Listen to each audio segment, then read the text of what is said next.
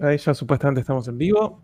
Así que ahora quedará que la gente nos confirme, que nos ve, que nos escucha. A ver, vamos a Nicolás Lugo, Estefa. Sí, están todos por ahí de fondo. Los, los habitués. Yo voy a ir prendiendo el aire. Parece muy bien. Yo tengo el control acá, si en cualquier momento tengo la ventana acá abierta.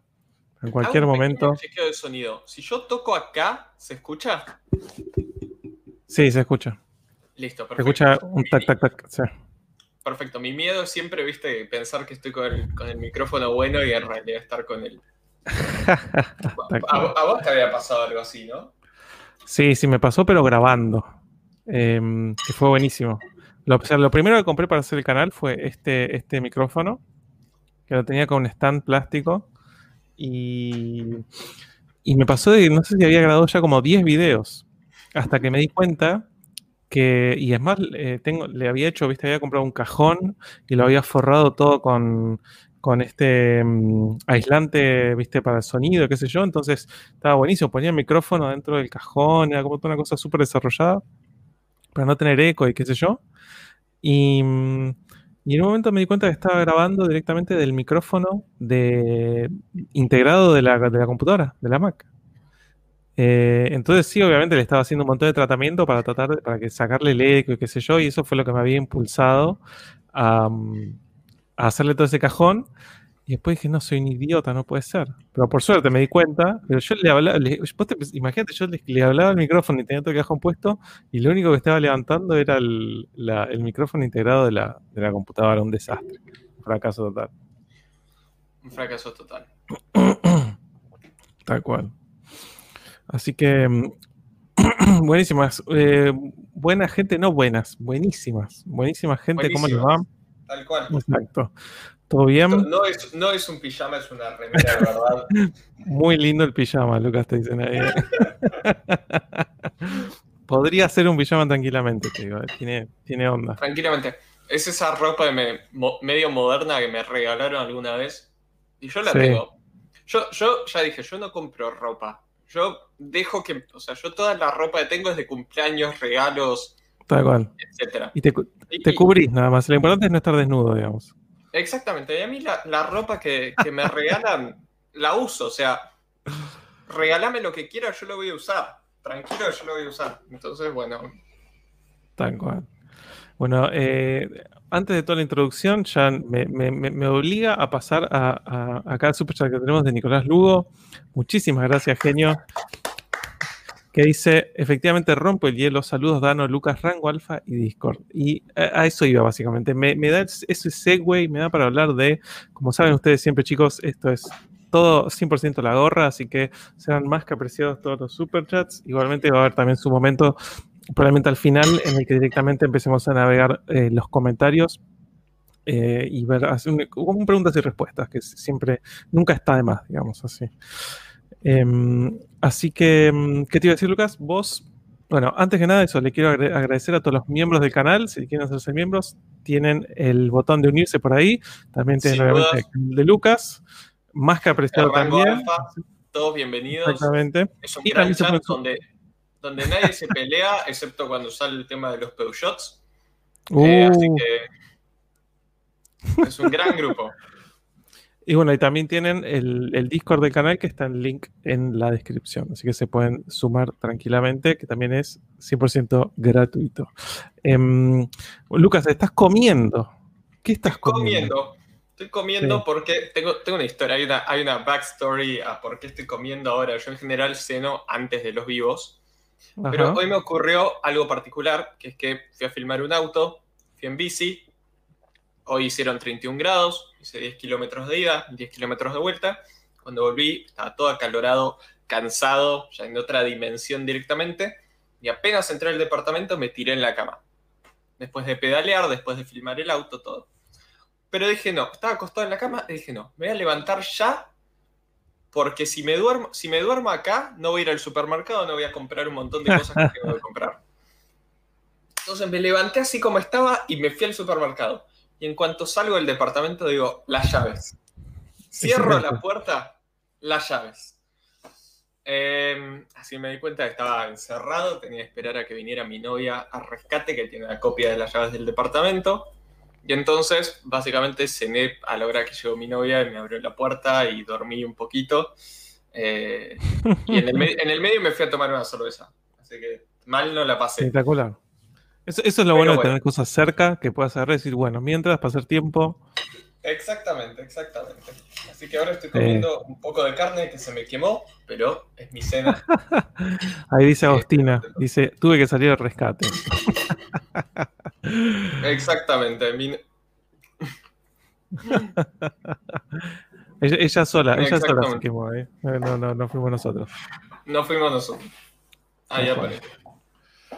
Ay, ay, ay. bueno, ¿qué estás comiendo entonces? Estoy comiendo un pedazo de bife de chorizo que me hice a la plancha. Y tomando agua. Mira vos. Bueno, bien. También tenemos otro segue. Yo hoy estoy tomando, pues me decían Monster Blanca. Debería ser una Monster Blanca. Tengo una en, la heladera, pero no. Estoy tomando simplemente una gaseosa de pomelo. Eh, sin nada. Y el, café confiable. ¿Y por qué sin nada? Eh, Hoy supuestamente con Lucas yo le he dicho, che, juntémonos, somos, chicos muy sanos. Y le dije, juntémonos a desayunar. Em, y hoy a primera hora de la mañana tuve que mandar un mensaje y decirle, ¿sabes qué? Disculpame, no me siento del todo bien, dejémoslo para mañana. Eh, bueno, eso lo saben también los chicos de, Discord. Em, ayer, tarde noche, me, me agarró de repente un dolor de panza, pero indescriptible indescriptible. ¿Viste? Cuando no se lo puedes atribuir, no se lo puedes atribuir a nada. Más teniendo en cuenta que yo vivo con, con Dana y es tipo, bueno, o sea, comemos lo mismo, salvo alguna que otra diferencia, eh, o cantidades y cosas así. ¿Viste? El, tema es ¿viste? El, generalmente los dolores de estómago son como van eh, ondulando. Como que te duele, después como que se, se, pincha y después te vuelve a doler y después y una cosa así. Entonces me empezó a doler, me empezó a doler, empezó a subir el dolor y está esperando de que se pinche, digamos, ¿no? Eh, están acá los gatos pelotudeando. Em, estoy esperando que se pinche, entonces empieza a subir, subir, subir el dolor y no bajaba más. Y seguía subiendo, subiendo, subiendo, subiendo y se sostenía y se sostenía, se sostenía. Ahí me dice, COVID intensifies. No, no, por suerte no. Eh, lo primero que me dice, tal cual. Exacto, totalmente. Y seguía subiendo, seguía subiendo, y viste, así, no sé, viste, no sé, ya me dolía la espalda, ya era una cosa totalmente así extraña y, y chivando, viste, chivando, viste, cuando te agarran como una especie de sudor frío, y no es que tenía ganas de ir al baño ni nada por el estilo. Eh, y viste, porque cuando tenés ganas de ir al baño es como que sentís que tenés ganas de ir al baño, qué sé yo. Eh, y chivando, qué sé yo, y después, bueno, estuve como sostenido, yo estaba en la cosa, ya me, tomo la temperatura, nada, 36 y medio, como algo re normal. Tengo, viste, pues también hay gente que dice, no, pero te puede agarrar COVID por el, algo del estómago y que no sé qué, hay gente que le agarra así. Eh, también eso, sentir el olfato es súper preciso. Yo básicamente me puedo sentir hasta las cosas que, hasta el olor que tengo tiene la parte dentro de mi nariz. Eh, y, nada, hasta que fue, estuvo sostenido así y yo estaba en el momento, no, era esa cosa que decís, tengo que ir a la guardia. Pero lo que me frustraba no era la idea de ir a la guardia, sino como que yo hacía toda una proyección de me siento re mal, voy a tener que subirme al auto, voy a tener que salir a manejar hasta, hasta no sé, el Trinidad de Palermo, que acá cerca, voy a tener que ver dónde estaciono, me voy a tener que bajar, viste, como que ya hacía todos los pasos y eso es lo que más me frustraba. no, no ir, en, taxi. no, no, ni loco. Eh, y, bueno, y el momento eso, como que viste, Dana me da un, me dice, pues yo, viste, además cuando te da la panza no sabes qué tomo. Eh, eh, ah, si tomo un, anti, no, perdón, un, antiinflamatorio, un analgésico, quizás me termina siendo peor, viste, una de esas cosas así. Eh, o quizás me soluciona todo. Y como el tema es como también era como un dolor medio raro en la espalda, ¿Viste? Ana me dice, toma esto, no sé qué, como un relajante muscular antiinflamatorio. Bueno, me tomo esto. Si, si, me explota el cerebro, sé que tengo que ir a la guardia. Si no, buenísimo. Em, Y, nada, después fue como bajando, viste, como que tuvo un momento así de plató, y después fue como bajando despacito, despacito, despacito. Y, y después subió de nuevo y empezó a chivar de nuevo con él, viste, no, me quiero morir, viste. Y después nada, hizo de nuevo plató y fue bajando. Así que, prefiero morirme en el S4. Y después fue bajando, pero el tema es ese, que es como realmente una situación súper estresante para el cuerpo. de repente estés chivando, eh, algo, algo te está pasando. Así que nada, después recansado y, o sea, pude comer todo, pero, viste, como muy tranqui, como, o sea, no es que, pues además en ese, en ese momento era como náuseas todo al mismo tiempo. Y ahora estoy bien. Así de simple. Em, pero, pero sí, hoy a la mañana, eh, cuando, te escribí, fue esa cosa como decir, prefiero quedarme un rato más tirado en la cama em, que, estar ahí, viste, medio a las corridas, que me levanto, que me ducho, que no sé qué. Y bueno, lo pasamos por otro momento. Así que sí, soplé juntos, como dicen ahí. pero, pero nada, después con un poco, o sea, se fue solo. Esa, es la parte, yo diría, esas cosas que se van solas. ¿Qué, ¿Cuál sería el el equivalente con el auto. Eh, tenía que resetear la EQ, una cosa así. Se me, se me quedó trabado la EQ, se trabó un inyector, ¿viste? Que decís, o se, trabó, se trabó un botador, ¿viste? Y le tenía que palizar un poco y después se agarra de nuevo. Exacto, tal cual. Así que, así que nada, ahora por suerte estoy relativamente bien, pero bueno, al mismo tiempo tampoco lo quiero, me quiero sobreexigir en el sentido de, no sé, no tomar alcohol, el café también, me medí, no es que dejé de tomar café, sino que me medí en la cantidad de café que tomo, em, así que sí. Eso, ah, básicamente. cada tanto por lo menos hay que cuidarse. Sí, em, tal cual. Bueno, acá tenemos justo un tema muy interesante eh, oh, saludos, Omar, muchas gracias. Em, hubo un super chat, pero que lo, ignoré entre todo mi, descripción, básicamente. Hubo un super chat más allá de Nicolás Lugo. 19 de Facu. Muchas gracias, Facu. Muchísimas gracias, genio. Dice, ¿cómo van? Saludos a ambos, son los grandes. Genio Facu, por su parte. Em, es como el router, dicen acá, lo reinicias y ya está. Sí, a veces es. Bueno, este es un tema muy interesante que ya lo... Lo, hablamos la semana pasada. Lo hablamos exactamente, la semana pasada lo hablamos en el video que hicimos en el, en el canal de Lucas. Em, pero bueno, yo algo que quiero agregar sobre esto, que es muy interesante, em, eso que yo trabajo con muchas agencias de autos. ¿Te fuiste, Lucas? ¿Y volviste? Ahí estoy. Sí. Okay. Em, yo trabajo con muchas agencias de oficiales de en venta de cero kilómetro.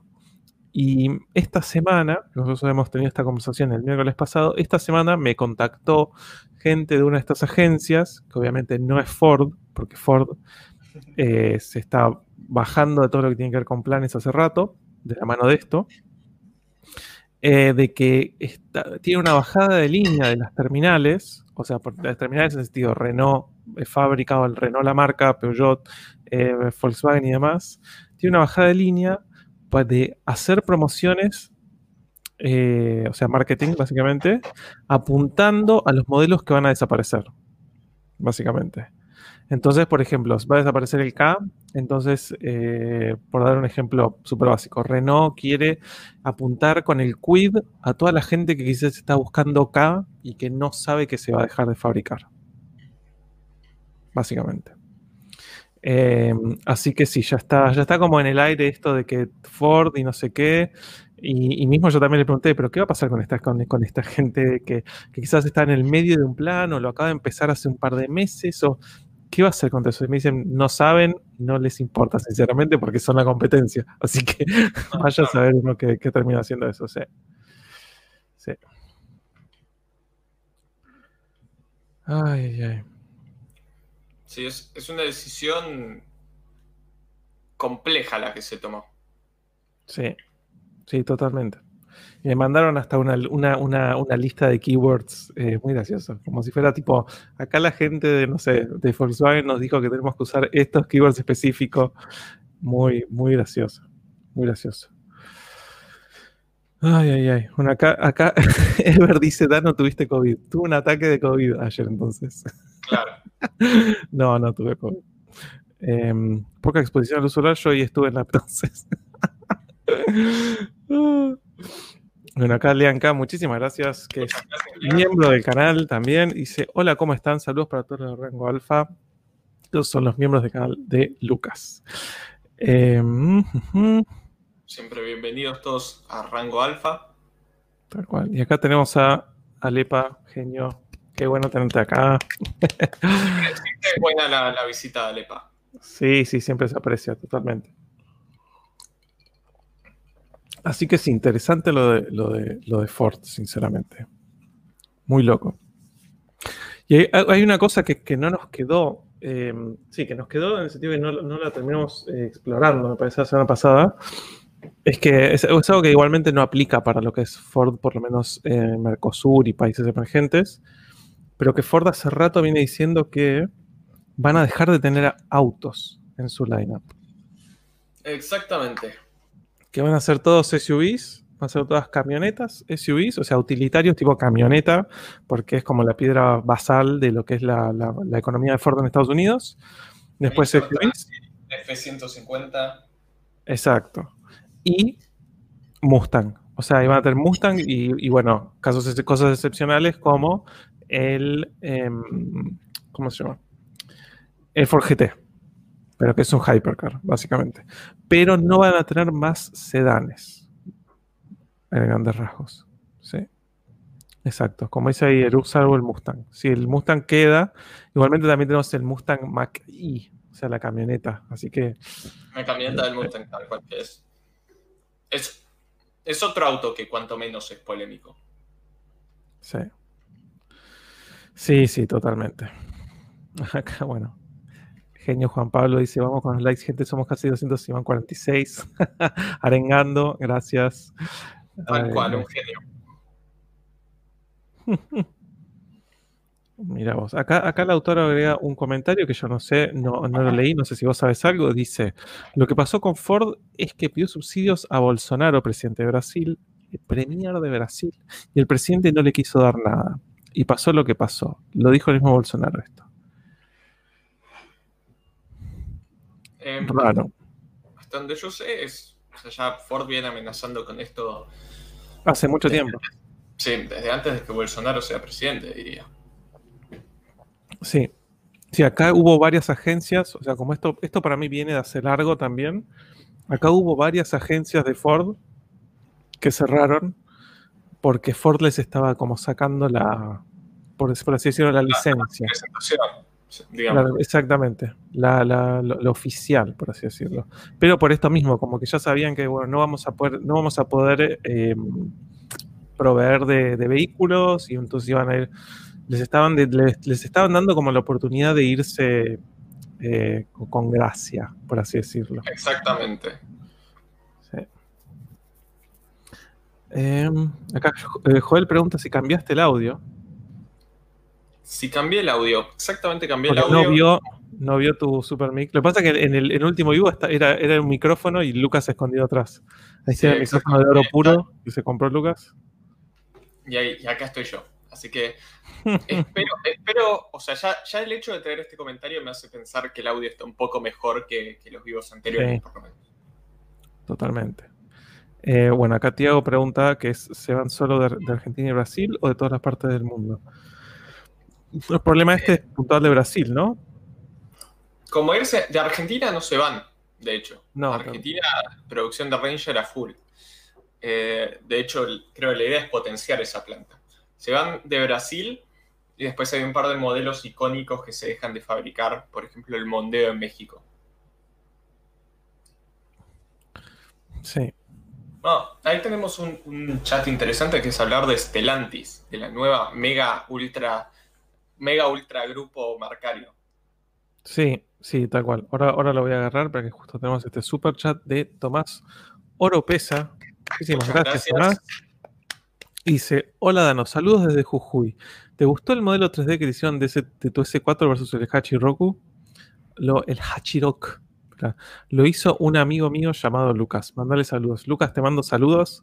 Me lo mandaste, lo tengo. después te dije, fue una conversación muy extraña porque él me lo mandó. Yo dije, esto está espectacular. Por favor, mándamelo por mail. Le mandé mi mail. Me lo mandó en un mail que lo único que tenía era eso. Y fue eso fue todo el intercambio. Tipo, está espectacular, me encanta. Y eso fue todo el intercambio. Así que, pero, es excelente, básicamente eso. Es excelente. Eh, yo lo compartí en, lo compartí en Instagram. Digo sí, porque es maravilloso. Así que, Lucas, un genio. Em, y. ¿Qué decía acá?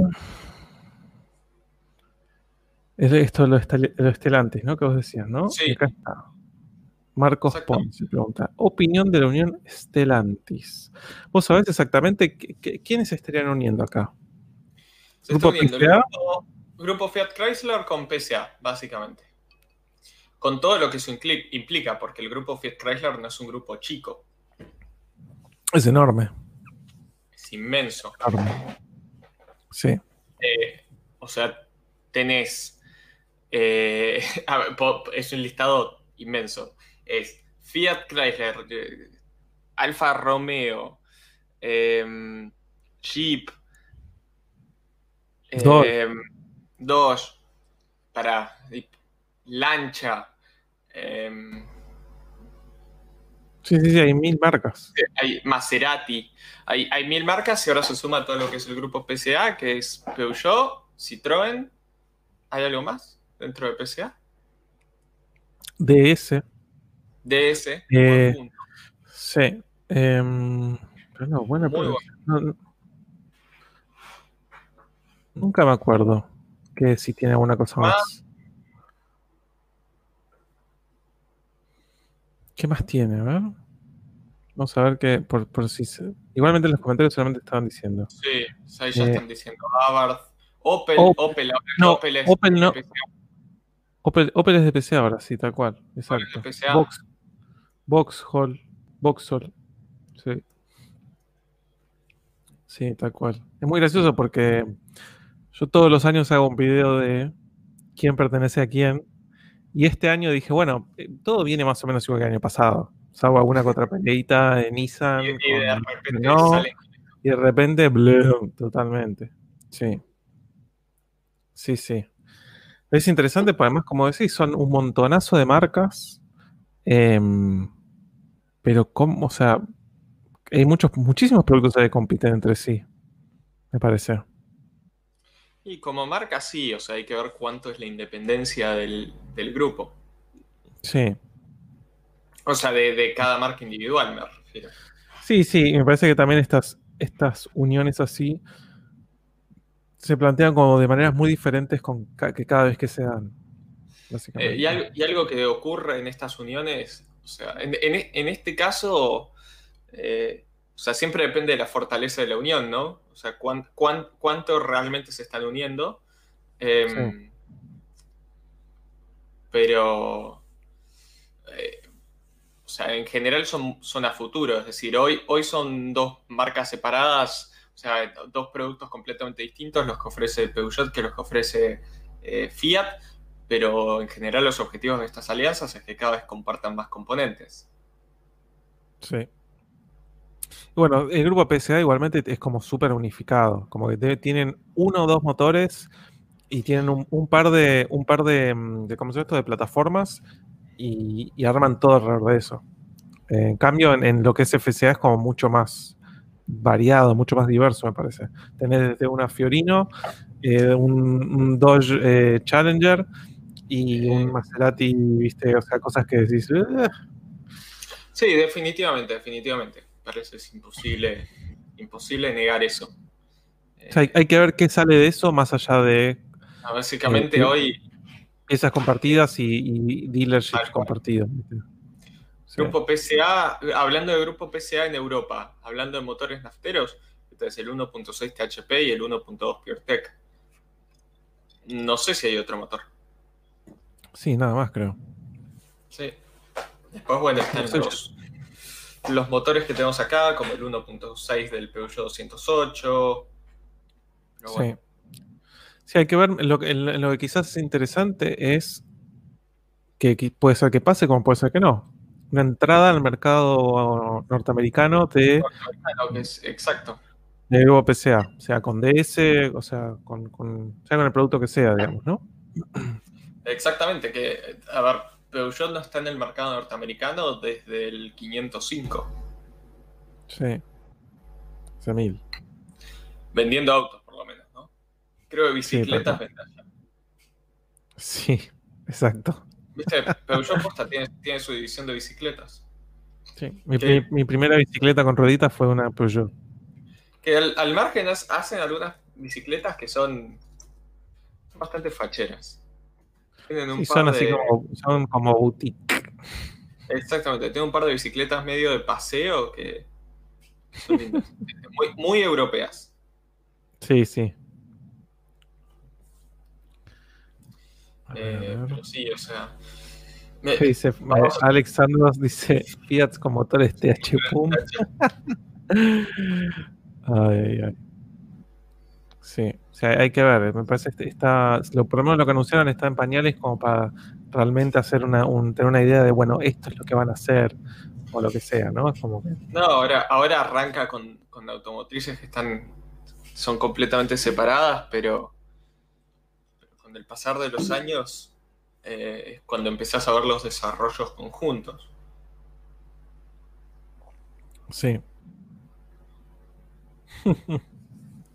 Sí. Ahí dicen que nos comimos un super chat. Sí, tenemos acá un super chat de Mariano, Mariano Farfán. Muchísimas gracias. Muchas gracias, Mariano. No es que no lo comimos, sino que él estaba ahí y como que era algo que no tenía nada que ver con nada. Quería que, más o menos le diéramos un mínimo cierre a lo que estábamos hablando. Pregunta entonces, dice, pregunta seria, ¿qué comieron hoy? Y otra pregunta, ¿es común el, eh, elevado, es común el consumo elevado de aceite en los Audi? Tuve dos y los dos consumieron una barbaridad. Eh, bueno, ¿qué comieron? ¿Vos qué comiste? ¿Qué estabas comiendo hasta hace unos minutos? Pues Mariana parece se lo perdió. Un bife de chorizo que se me pasó un poquito. A la Perfecto. ¿Vos, Dano? Yo estaba comiendo unos eh, filetes de merluza espectaculares, hechos al horno, eh, con una ensalada de eh, lechuga mantecosa con tomate cherry y mucho aceite de oliva. Eso fue, esa fue mi cena. El gato, uno de los gatos estaba enloquecido por el olor del. Se siente el olor del, del pescado y se pone loquísimo, pobrecito. sí, sí, sí. Em, y después con el tema de consumo de aceite, vos, vos habiendo tenido eh, tu auto, ¿viste un, elevado consumo de aceite? No, yo tuve cero consumo de aceite, cero consumo de aceite. Mm. Eh, bueno, es, algo común. Sí, es, sí es, algo común en los Audi Turbo, es algo común en muchos eh, motores modernos. Se lo atribuye mucho al Audi también, me parece, por la cantidad que hay o por todo lo que se discute y porque son motores que también lo ves en, otros vehículos de, la gama de Volkswagen. Eh, el tema es, hay que ver siempre por qué lado viene el, tema, ¿no? Puede ser por, eh, lo que se denomina blow-by, que es este pasaje de presión, o sea, lo que es todo el tema del sistema del PCB. Puede ser por los, las RTNs de válvulas, hay un montón de motivos por los cuales se puede consumo de aceite. Supuestamente por manual, no me acuerdo exactamente cuántos kilómetros eran, pero te decía que era normal que, no sé, no me acuerdo exacto, pero los manuales lo dicen. Un consumo de eh, un litro cada mil kilómetros, que es algo sí, Eso, es algo, eso es casi que un, deslinde legal. El manual del, del Alfa casualmente tiene el, mismo indicador. Es básicamente un decir es, básicamente un, algo puesto por un abogado para decir, tenés que estar realmente en el horno con el consumo de aceite para que nos hagamos cargo de eso. Tal cual.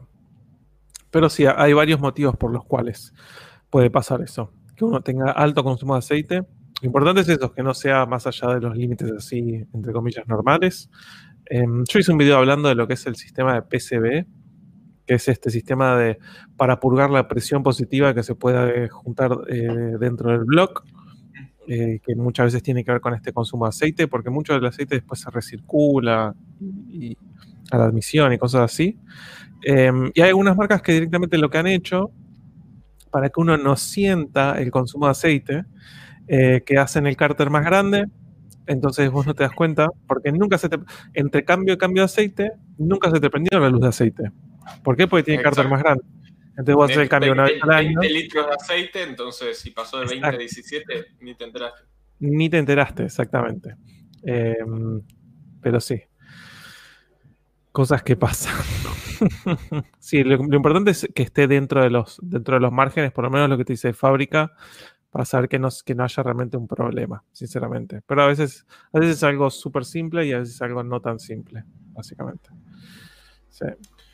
Eh, y también hay, también hay mucha diferencia entre, disculpame que te, interrumpí, entre, entre, algo como que me digas, ¿sabes qué? Piso o suelto el acelerador y veo una nube, una nube eh, ¿cómo se llama esto? Azul. Y otra cosa es decir, uy, se me consume el aceite, pero no sé, no sé cómo. Si vos ves que realmente tenés una nube azul o sentís el olor a aceite o, ves el aceite en, el, escape, no es lo mismo que de repente si uy, tengo menos aceite, que también algo que quizás se lo puedes atribuir a una, que tengas una, gotera, o sea, que estés perdiendo realmente algún tipo de cosa del motor y otra cosa es que lo esté consumiendo el aceite, efectivamente. Exactamente. Justo estabas para decir algo. sí, lo que iba a decir es que ahí estaban diciendo eh, por ahí en los comentarios algo que es cierto, que es que el último Peugeot que se vendió en Estados Unidos fue el 405. Que de hecho se vendió hasta el 405 MI16 de forma oficial en Estados Unidos, pero vendieron muy pocas unidades porque no les gustó mucho. Mira vos. Em, muy interesante, acá están diciendo. Dino Zanetti dice que la Cubo SB, las que llegaron acá tienen el motor 1.4 Peugeot, los 206 y los 207 Compact. Mira qué interesante. Em, acá también esto. La doblota también en 1.4. Muy bueno. O sea que ya, venían ahí eh, flirting. Esto, esto fue solamente ponerle el anillo, básicamente básicamente. Y tenemos a Martín Toledo acá, muchísimas gracias. Muchas gracias, Martín. dice, buenas noches, capos. Siempre somos y seremos mercado emergente, por llamarnos coloquialmente pobres ignorantes. Se viene un lío con Ford, ¿no creen? Más cuando congelen los, créditos UVA. Descongelen los créditos UVA. Sí, para mí se viene un lío eh, interesante. Me gustaría saber Voy a, voy a, pinchar a un par de, gente que tengan algunas agencias de estas grandes em, para preguntarles a ver cómo lo ven ellos, básicamente. Porque es, interesante que va a pasar. Volviendo al tema de los planes, sin ir más lejos, o como dicen ahí, los, créditos. Pero gente que quizás el problema con los planes, o el tema cuando uno saca algo con un crédito, o sea, una financiación tradicional, es que por lo menos tenés el auto. Sin duda. Entonces, después a lo sumo tenés problema de plata, que es más plata, que es menos plata, que pim, pim, lo que sea.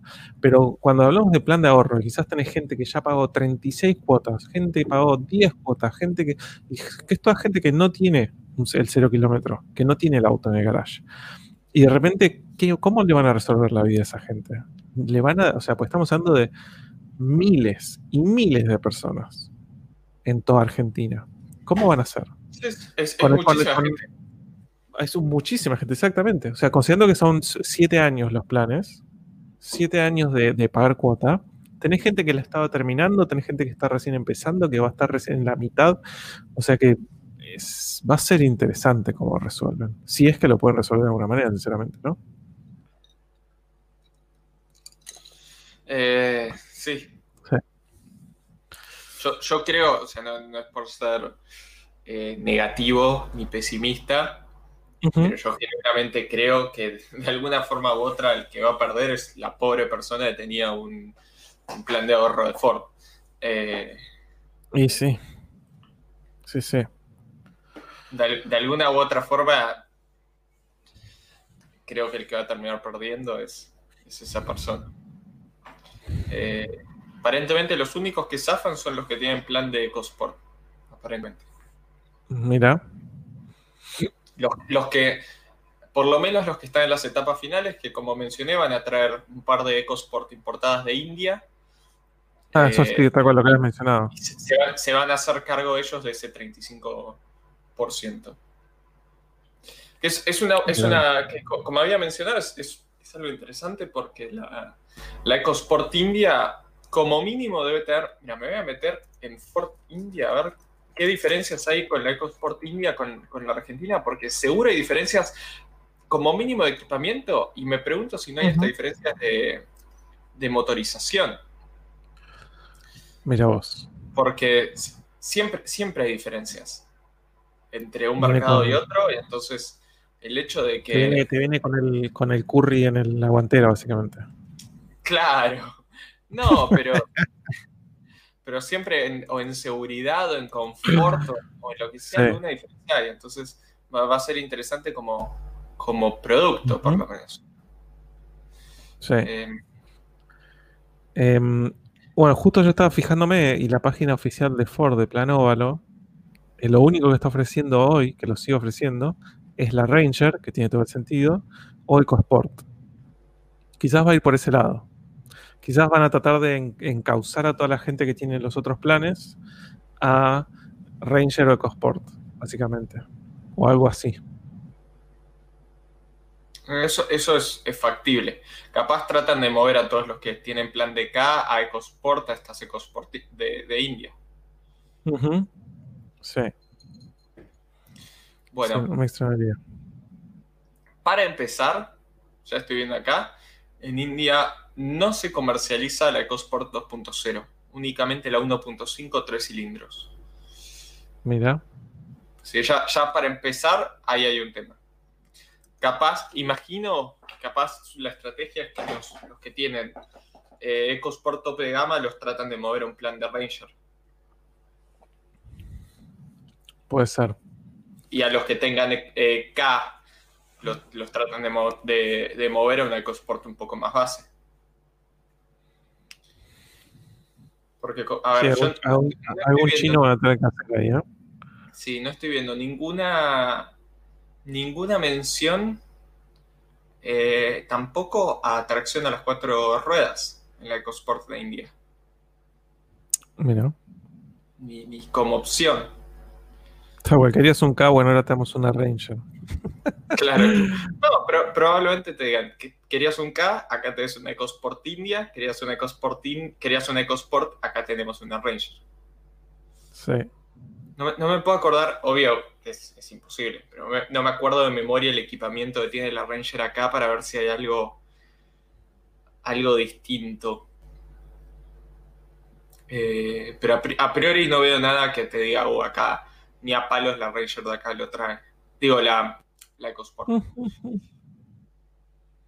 Eh, sí, lo que, lo que me sorprende es.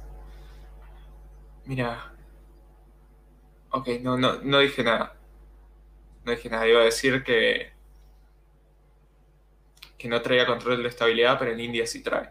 Lo que me llama la atención es el nombre de las versiones en India del EcoSport. Dado que. Porque, por ejemplo, la, versión entrada de gama en India del EcoSport es ambiente, como es acá. Eh, solo que acá siempre pensé que era porque hablamos español. O sea, es, lo mismo, es ambiente, tren. No es ambiente, no una cosa así. Exacto, exactamente, eso me, llama la Ambiente. Ambiente. No sé cómo, cómo dirá con, acento de India. Ambiente. Tal cual. Si estaba justo repasando las últimas cosas que, que tenía de Ford.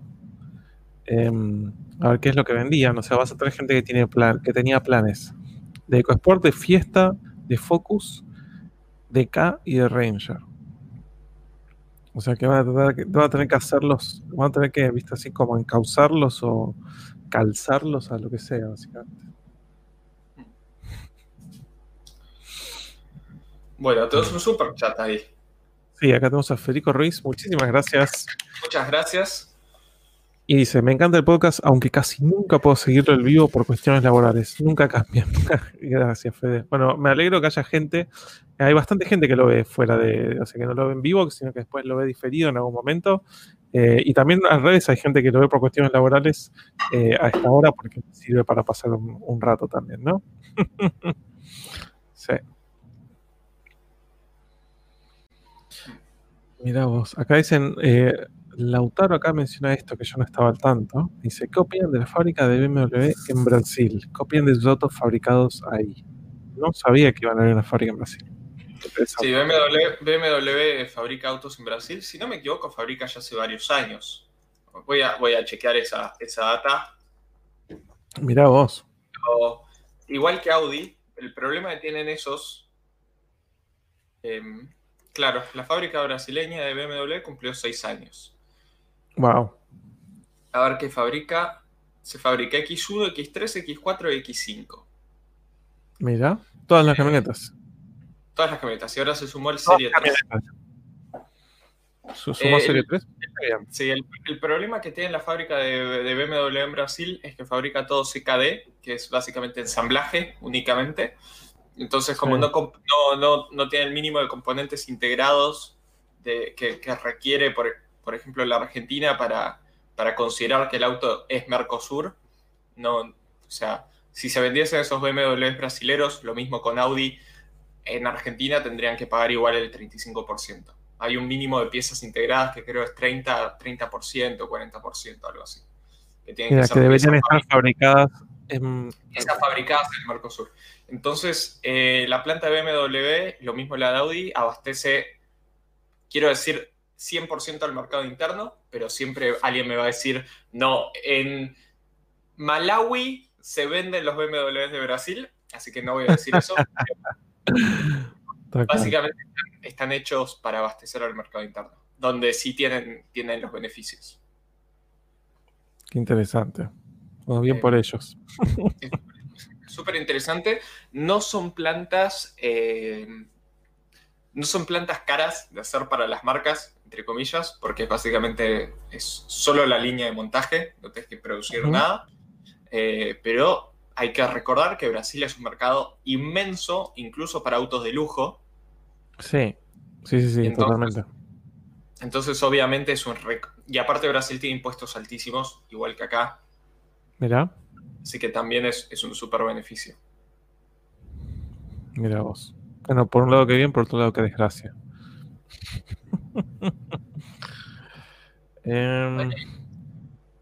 Hay un super chat, o un par de super chat. Sí, hay un par, hay un par. acá tenemos a Alejandro Iturrieta, muchísimas gracias. Gracias. Ford no vende nada en Sudamérica. La planta de África también cerró. La Territory tampoco es de acá. F por los planes de fiesta, Focus y K. Sí, F, totalmente. A, los de Focus ya, ya los acomodaron, hasta donde yo sé. O sea, ya, medio que. Sí, ¿no? pero a muchos de Focus los mandaron a EcoSport, así que están, están en la misma. Sí, listo. y que traigan decir, la India para cubrir eso y, listo. O sea, eh, ¿Qué vas a decir? No, iba a decir que, acá se están enfocando en, pickups y no sabía que la planta de Sudáfrica había cerrado. Hasta donde yo sé, la planta de, Sudáfrica sigue produciendo Rangers. Mira. A ver. Hasta donde yo sé. Sí, según, según esto, la planta de Sudáfrica sigue operando. Mira. Todo, lo que es pickups, todo lo que es pickups, hasta donde yo sé, no, tienen, al contrario, es a donde quieren meter todo, todo el dinero. Sí. Si yo la Territory no me enteré hasta hace poco que existía, sinceramente. La, la, Territory. Territory. Eh, si la ves en diseño parece un, un Jabal. Jabal. Jabal. un hack, un eh, bike. Sí. Se, nota, pero a mil kilómetros de distancia, si te cruzas alguna en la calle, que es. O sea, no, tiene nada que ver con, lo que es el diseño de Ford Europa, por ejemplo. lo que es el, lenguaje de diseño. Ahí está. No el family feeling, el lenguaje de diseño. Exactamente. Y bueno, tenemos acá a Federico Ruiz, muchísimas gracias otra vez. Dice, pregunta para ambos. ¿Por qué dicen que la Mazda FC es mejor que la FD? Abrazo enorme eso, o sea, eso para mí. Pero bueno, ¿a vos cuál te gusta más, la FC o la FD? La FD, pero absolutamente recontra mega mítica. sí, ¿no? O sea, no, no, sé, no sé Sí, me gusta más la FD, pero no sé cuánto estoy ya con la cabeza puesta en eso, simplemente porque sé todo lo que es. Tal cual. Em, sí, o sea, ¿por qué lo decimos? O sea, yo lo digo por una cuestión más, más que, subjetiva que otra cosa. Me, parece mucho más linda mm, desde un punto de vista de que es más así, ochentosa, noventosa, la FD es superior en todo sentido, sinceramente. Es superior en todo sentido, pero yo, a mí me gusta decir que la FC es mejor. Eh, así que es pura y exclusivamente una cuestión de gustos, sinceramente. La FD me encanta, me parece una cosa increíble, espectacular, pero la FC para mí tiene, personalmente para mí tiene un gustito extra. Eh, me encanta, me encanta, sinceramente. Em, sí, sí. Así que no, no es, no es objetivamente superior, sino que es subjetivamente superior que la FD. Sí, es como que en algún momento todos se pusieron de acuerdo y dijeron la FD es más que la FC. sí, tal cual. Eh, y acá tenemos super chat de Speed, lean, muchísimas gracias. Genio. Puede estar equivocado, hace, mucho no lo veía Speed Lean por acá. Sí, exactamente, exactamente. Vi el superchat y, y, me llamó la atención. Pero tampoco lo veía comentando, digamos, ¿no? Sí, así que eh, muchas gracias. Exactamente, bueno, bueno verte nuevamente. Dice, buenas noches Dani Lucas, ¿cómo están? Mi madre tenía un plan por la ECO con 36 de 84 cuotas pagas que dejamos caer hace dos años. Una semana antes del anuncio, desesperados llamaron para reactivar dicho plan o devolver el 30% de lo ¡Qué desgraciado! o sea, querían que sigan ustedes pagando las cuotas o les devolvían el 30% del saldo. Bueno, el 30% eh, del saldo 30% de 36 cuotas, básicamente. O sea, te cagan. Como que te digan, te devolvemos 10, de las, 10 cuotas de las que pagaste. Qué, qué loco, por Dios.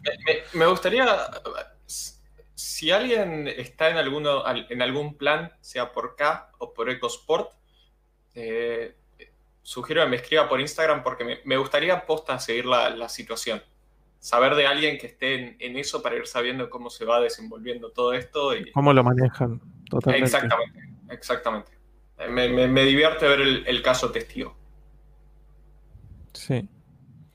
Sí, yo eso, yo mañana, mañana voy a mandar un par de mensajes a ver qué, me dicen, por lo menos desde, la visión de la competencia, claramente muchas veces los supervisores y cosas así hablan con gente de otras agencias para ver qué, cómo, cómo lo van a manejar, cómo, qué va a pasar, básicamente, ¿no?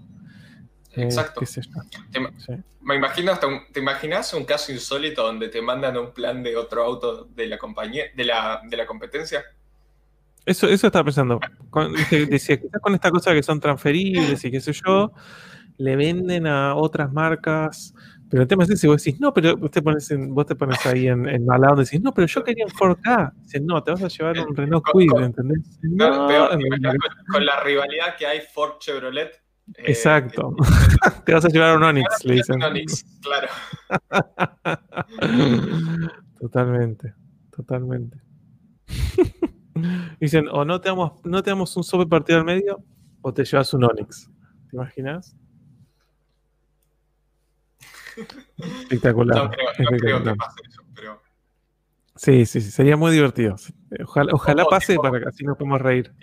tipo juegos del hambre bueno chicos, todos los que tenían un K, ahora un tercio de ustedes, se van a llevar la misma cantidad de dinero que hay acá, pero en Rangers. Hay un tercio de las Rangers. Hay una para cada tres.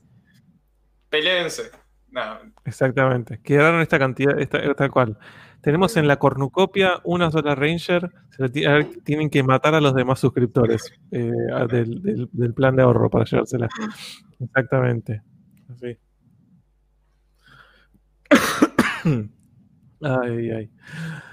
Eh, tenemos acá a. a ver, vi un mensaje que quería destacarlo porque me pareció genial. Buenas noches, Molerpa. Me pareció Molerpa, genial. Espectacular. Tenemos acá a Wyvern que dice saludos Dano y Lucky desde España viéndolos a las 4 de la mañana. Espectacular. Eso, eso Yo tengo, tengo, un respeto especial por los suscriptores de España que ven los vivos porque hay que tener ganas de, de vernos a nosotros a las 4 de la mañana. Así que lo valoro muchísimo. Mal, absolutamente. Absolutamente. Acá tenemos a Gonzalo González, muchísimas gracias. Otro habitué, otro miembro del canal. Dice, buenas, ¿cómo están? ¿Ya hablaron de Stellantis? Sí, ya hablamos y no, tuvimos realmente mucho más que decir, salvo que es rarísimo y que quizás es eh, el, para el grupo PCA es una forma de ingresar al mercado norteamericano y que habrá que ver qué es lo que pasa, porque la verdad que, o sea, ¿qué surge de eso? Más allá de lo que mencionaron de no sé si la dobló o la cubo, que había llegado acá con motores Peugeot 1.4, pero más allá de eso no tengo ni idea. Acá tenemos un saludo a Morelpa, como estaba diciendo. Buenas. Grande. Eh.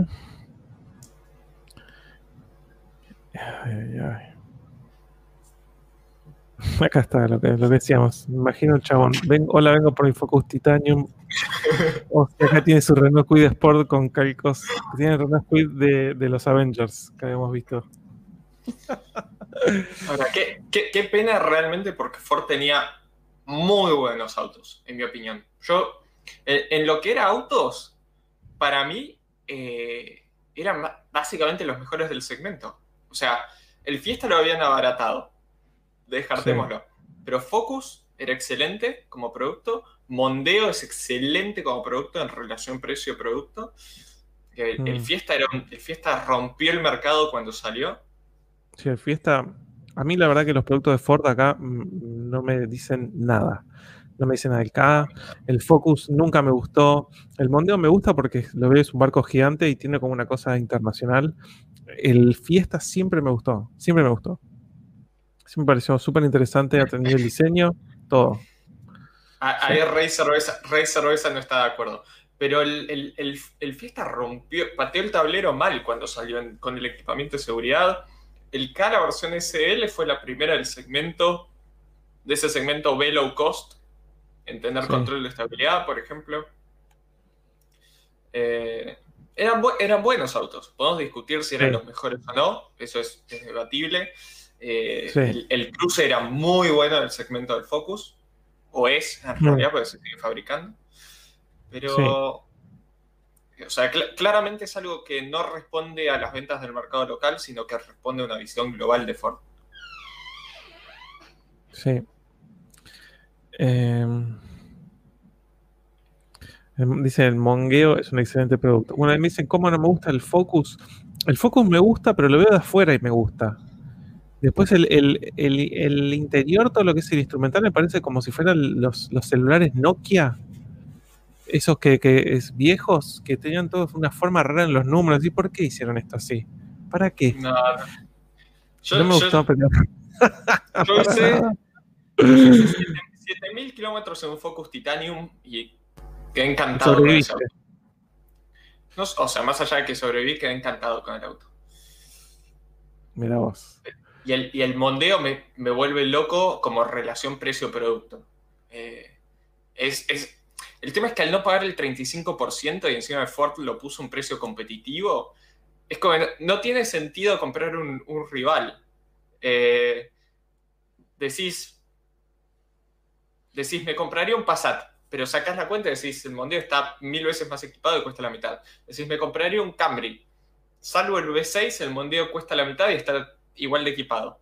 Eh, casi que hasta hay un argumento que podrías hacer, más allá del tema del prestigio, que guardate el dinero de una 4 de 190 caballos y comprate dos Mondeos, Titanium. Puede ser. Pero bueno, eso ya Pero sí, el mondeo a mí me gusta. El mondeo, el, a mí me gusta. Eso es así.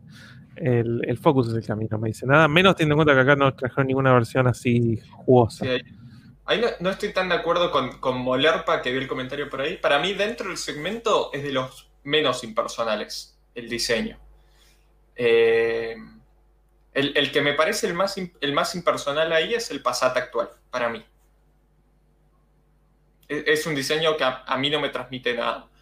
Después es el Camry actual, que es muy lindo para mí. No sé vos, muy lindo. Y es, muy, tiene una cosa muy Lexus el diseño. Muy Lexus, coincido totalmente.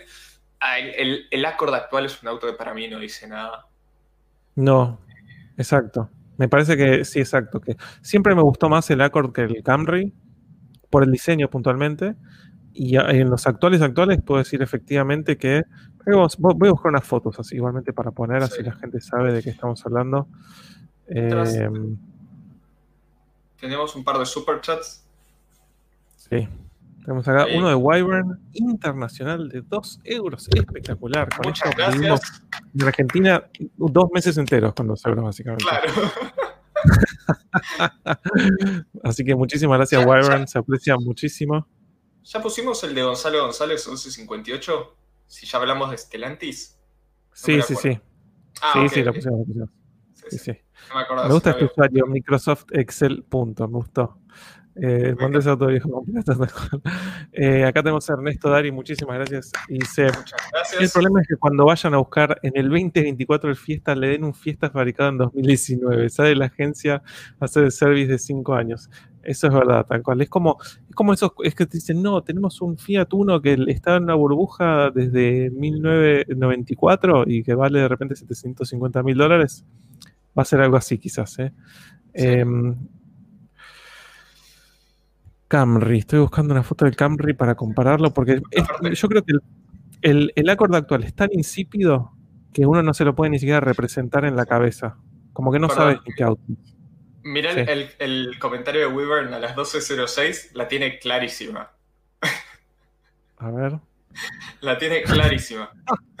sí, pero chicos, por ahí le llegan patacones, tal cual, exacto. Lecop. Nos llegan unos Lecop Sportif, básicamente. Eh,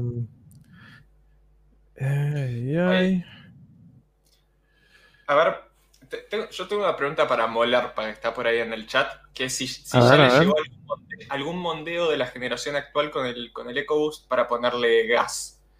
Eh, porque siento ese es un auto que, si no es ahora, en un par de años, olvídate, remis a full. Bien equipado, grande, hmm. a buen precio. Siento que siento que en cualquier momento remis que me tomo desde Seiza es un mondeo. y digo Seiza no porque estoy viajando al exterior, sino porque ahora todos los vuelos llegan y vienen desde Seiza. Desde Seiza, tal cual. Estoy buscando una foto del, del ¿cómo se llama esto? Del Accord. Triste que es, por Dios. Es re aburrido, pobrecito. Ahí Molorpa está diciendo que existe el desarrollo, pero él todavía no le llegó ninguno. Para los que no estén viendo el chat o estén viendo esto por audio. Mira. Dice, está el desarrollo hecho para todos los EcoBoost. Sí. Ahí Gonzalo González dice, me tomé un mondeo de remis justamente en el 6 hace una semana. Muy bueno. el, el, el, tenés ahí el, ojo que todo lo ve. Exacto. El, el espada del augurio. sí, sí, sí. A mí me re gusta el mundeo. dice, como también lo estaba para el cactus antes de que viniera aquí. Mira vos.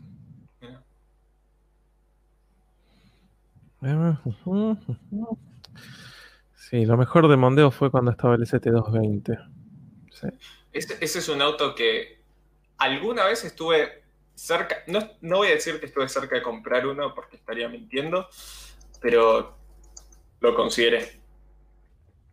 Sin dudas. Al, 3.0 V6, puntualmente. Muy lindo. Es más, en uno de los últimos Coyon se había aparecido uno a la venta, no sé si 5 mil dólares o 5.500, una cosa así. Se lo veía muy bien. Sí, la, única lástima es que no era azul, que azul es. Azul es espectacular. Espectacular, pero era gris, que también está muy bueno. Eh, ST220 una belleza, dice totalmente. Y algo muy interesante es que las butacas también son recaro, o sea, está, está muy bien. Sí. Em, lo, que, lo que vi hablando de Mondeo eh, en esta última semana me crucé como cuatro y antes creo que no me había cruzado ninguno, es mondeo híbrido. Que tiene una particularidad del mondeo híbrido, que es el, detallecito, que es que el mondeo híbrido no venía desde México, venía desde España. Y es, si no me equivoco, el, lo que se llamó allá el mondeo Viñale, que es básicamente una versión, entre comillas, de ultra lujo dentro del segmento del mondeo, del, Ford Mondeo. Entonces, los, los, los Mondeo híbridos, voy a, voy a chequear esta data, eh, pero si, mal no recuerdo, los Mondeo híbridos venían con un montón de cosas que el, común no venía, especialmente en lo que es eh, materiales del interior. O sea, no, necesariamente en equipamiento, sino que venían con todo cuero por todos lados, materiales soft touch en, lugares donde, donde, el mondeo mexicano no tiene, todos detalles así que, que, eran como especiales. Mira. Ahí dicen, acá también se llama Viñale. Sí. Estás en el correcto, Lucas, te dicen ahí.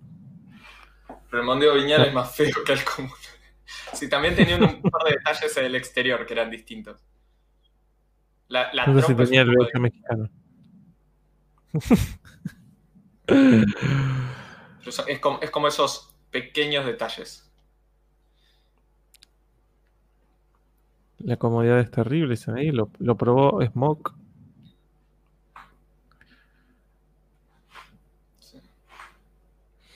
Así que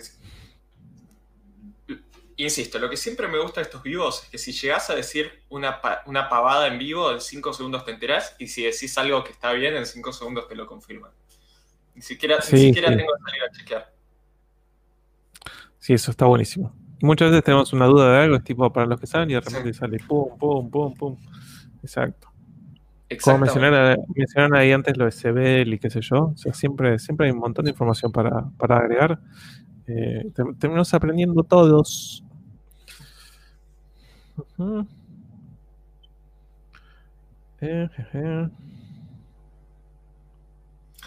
Coincido, Mati Aquino, que es polémica esta remera, lo estuvimos hablando al principio del vivo.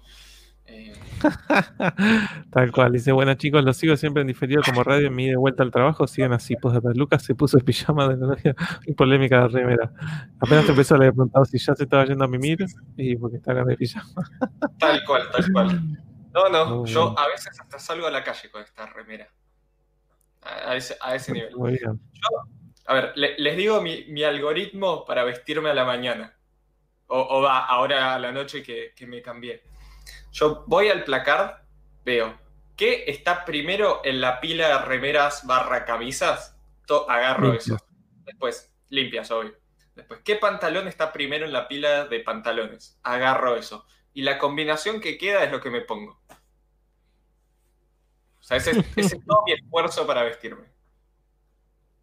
Parece, parece que hubo un superchat de Samuel Fuchs y que lo salteamos. No sé por qué, pobre, pobre Samu, siempre siento que los superchats que salteamos sin querer son los de, son los de Samuel. Yo los, yo salté a propósito, te digo. Re mala onda. No, por favor, está siempre Samuel. Vamos a ver, bueno, lo voy a buscar ahora. Samuel Fuchs, tal cual. Eh, ver todos, a ver, piripipi. Acá Samuel Fuchs dice: Hola, perdón por llegar. Bueno, primero lo aplaudimos. Genio Samuel. Muchas gracias, Samu y dice, hola, perdón por llegar tarde, ¿qué comieron? ¿Qué circuitos o lugares históricos del automovilismo les gustaría girar? Excepto Nürburgring. Me sacó la, fácil. Eh, que, mm, tal cual, ahí te dice Morelpa muy bueno, el régimen FIFO para vestirse. Vos lo vas a entender. Exactamente. First in, first out. En, realidad es, en realidad es last in, first out. Eh, es, lo que, exacto, es lo que está primero en la pila, que es, la última que puse. No saca de abajo, sino que lo saca de arriba. Saca de arriba. Exactamente. Exactamente.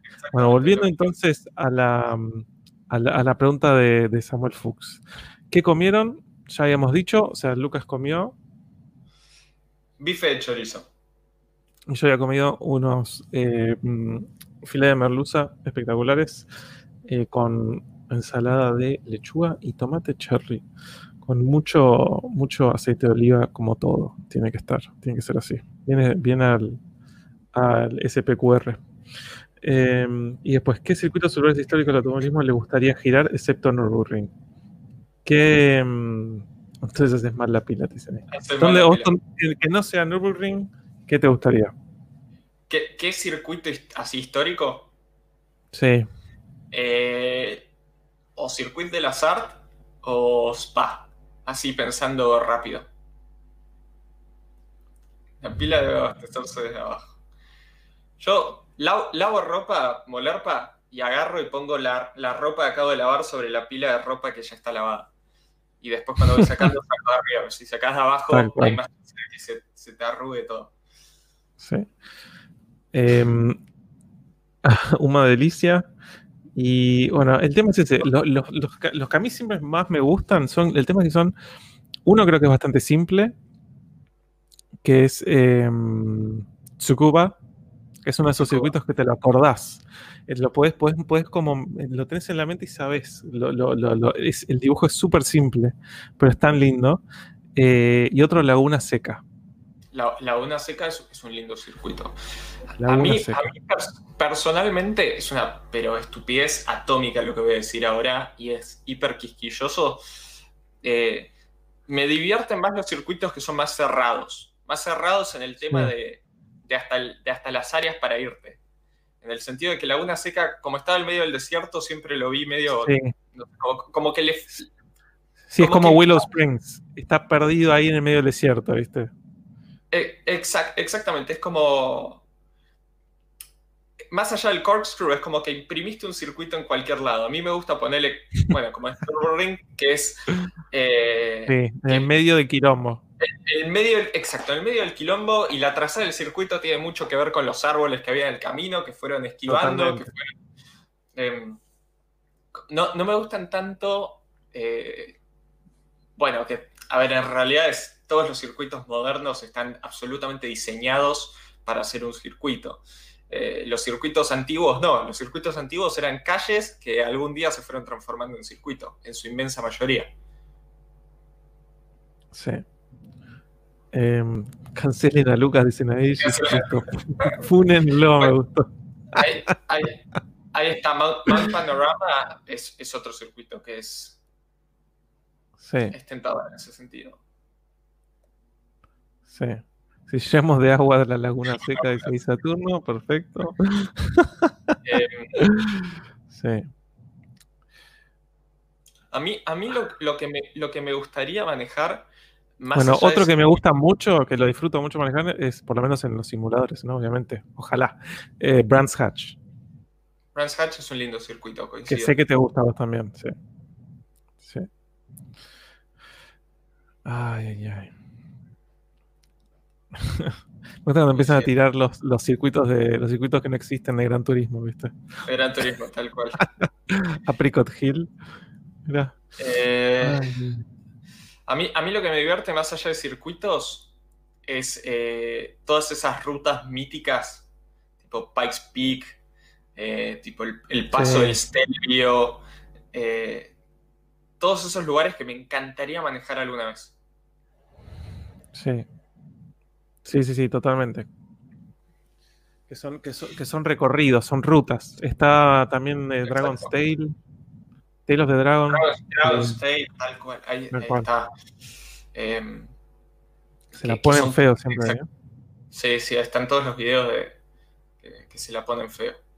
Bueno, eh, todos, los, todos los años hay el, el, RX7 Club de Estados Unidos hacen el rally de Dragon's Tale y de repente tenés todos eh, RX7 de todas las generaciones, Mazda Cosmo, todas ahí eh, paseando por ahí, una, locura, una locura. Dicen igual que es insoportable ir a Dragon's Tale hoy por hoy, de gente que ha ido. Sí. Eh, que realmente ahí está lleno de tránsito y dentro del tránsito hay motoqueros y autos que hacen ah, maniobras, pero que vos decís, tipo, dale, man, no puedes hacer esa maniobra acá. Creo que vi una vez un, video de gente en moto contando la, pesadilla que era salir a andar por ahí hoy en día. Y, después tenés gente que está turisteando a 20 kilómetros por hora.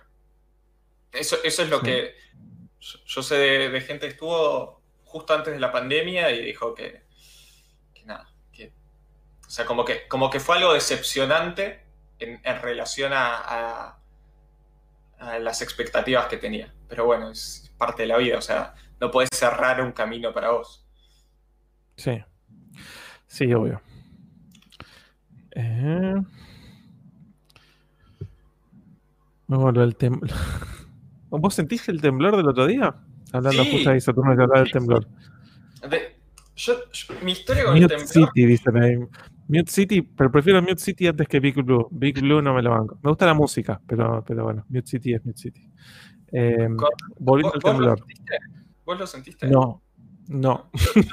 es la, primera vez que siento un temblor en mi vida, literalmente. Y, eso que en, Bariloche ha habido algún que otro temblor, pero siempre, nunca, lo siento, o sea. Eh, por algún motivo. De hecho, el de Chile, el de Chile es en 2010, se sintió muchísimo en Bariloche y yo estaba plácidamente durmiendo. Eh, y mis viejos dijeron que, o sea, se despertaron y se levantaron de la cama. Estaban por evacuarnos a todos, más o menos. Directamente directamente y, yo durmiendo plácidamente. Pero este fue así, yo estaba, eh, fue justo un día, estuve laburando un montón en la compu, estuve sentado como desde las 3 de la tarde, además muy, muy concentrado en una posición, en una mala posición. Entonces en un momento digo, pará, me estoy re mareando. Ya eran las 12 de la noche, me estaba por ir, casi las 12 de la noche, me estaba por ir a dormir. Dije, me estoy mareando.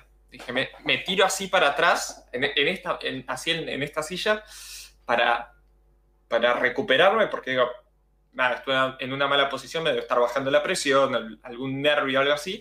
me tiro así digo, se me está moviendo más el mundo, digo, estoy más mareado. Más todavía, tal cual. Más todavía. Y entonces hago así, me apoyo así en el escritorio porque digo, bueno, me, tengo que acomodar. y este, escritorio, este escritorio es de pésima calidad, pésima calidad. Eh, y es de esos escritorios que se mueve. O sea, si yo lo muevo así, se, va sacudiendo. Y cuando me apoyo así, siento que el escritorio empieza a moverse. Digo, para tipo, se, me movían los codos. Y ahí dije, no, para, esto, acá hay, algo, está, o sea, esto está temblando de verdad. Y ahí como que me pongo a pensar y empiezo a escuchar justamente las perchas y dos vasos de agua que tenía en el dormitorio, que estaban uno al lado del otro y se empiezan a golpear un poquito. Mira vos. Así como tipo tin, tin, tin. Y ahí digo, ok, esto no lo estoy inventando yo. Y justo le escribo a, mi novia y le digo, ¿ya acaba de haber un temblor o estoy, estoy en las malas? Y me dice, no, ya no, había sentido nada y me dice, no, me acuerdo, qué me contestó, pero fue como, che, andate a dormir porque... y ahí entré a Twitter y, vi que ya había varios que estaban comentando, tipo, che... Todo el mundo estaba con este tema. Sí. Bueno, ahí cayó Mahaxu y Fede Gregov también, que bueno verlos. Em, sí, eh, bueno, eh, a, mí me pasó lo mismo, salvo la parte de sentirlo.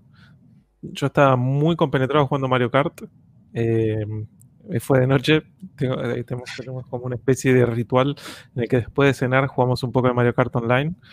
Eh, siempre envuelto, envuelto entre insultos, básicamente, ¿no? Porque es lo único que puede haber en, un juego así como Mario Kart competitivo.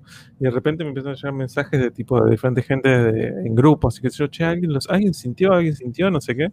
pero no, no, no sé, yo no sentí nada por lo menos. pero una vez hace hace unos años me pasó de, no de sentirlo, pero de verlo. Eh, mi vieja vive acá a una cuadra donde estoy yo. Y en el departamento ella tiene techos muy altos. Y ella tiene una, pintura que está colgada de dos, eh, como si fuera de tanzas, obviamente con el techo muy alto, y tiene también una, una araña colgante. Entonces de repente estábamos charlando, no sé qué, y fue de repente ver que la pintura se estaba moviendo sola y mirar la ventana y que no esté abierta, y de repente mirar también la, araña y que la araña también se esté moviendo. Pero, pero no lo sentíamos, sino que lo veíamos en eso. el de 2010 de, Chile se sintió acá en Buenos Aires también, ¿no? Ese fue. Ese fue, fue ese. Sí, sí, sí. Fue por ese, básicamente. Sí, Mi, mi, pensamiento cuando me di cuenta que efectivamente había sido un temblor fue decir: para Buenos Aires no es zona sísmica, eh, eso claramente no es de acá de Buenos Aires. Eh, y, tratar de decir, tipo, che, a alguien se le acaba de mover feo el mundo. O sea, de, alguna provincia sísmica viene esto. Y, pensar, no le deben haber pasado nada bien. Si llegó hasta acá. sí, totalmente. Sí, sí. sí. bueno, después aparecían algunos videos y qué sé yo. Sí, sí. De hecho, yo tengo una amiga que, tiene familia en San Juan y decía la pasaron, pero pésimo. De hecho, seguro, seguro entre los que están viendo el vivo hay alguien de San Juan acá que, puede contarlo también. Sí. Eh, yo estaba haciendo numeroso de baño, la flashé fuerte, dicen por ahí. Buenísimo.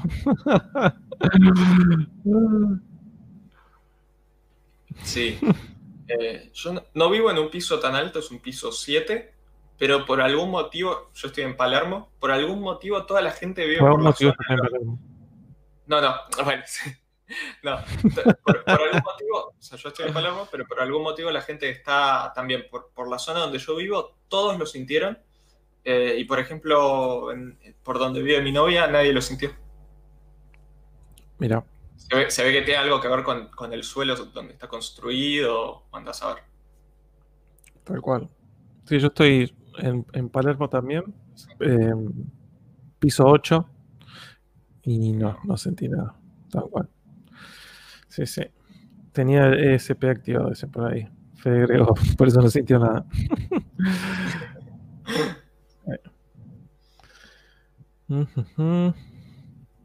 Como 55. ¿Qué cosa? Yo, acá dice, yo en Santiago piso 28 como 57 réplicas van. ¿Réplicas de qué? ¿De, esto mismo? Del, terremoto en, San Juan, sí, tuvieron un montón de, réplicas. wow. Eh, la, estaban pasando mal. Me escribió un suscriptor diciéndome que no había podido, esa, el, al día siguiente diciéndome que no había podido dormir nada.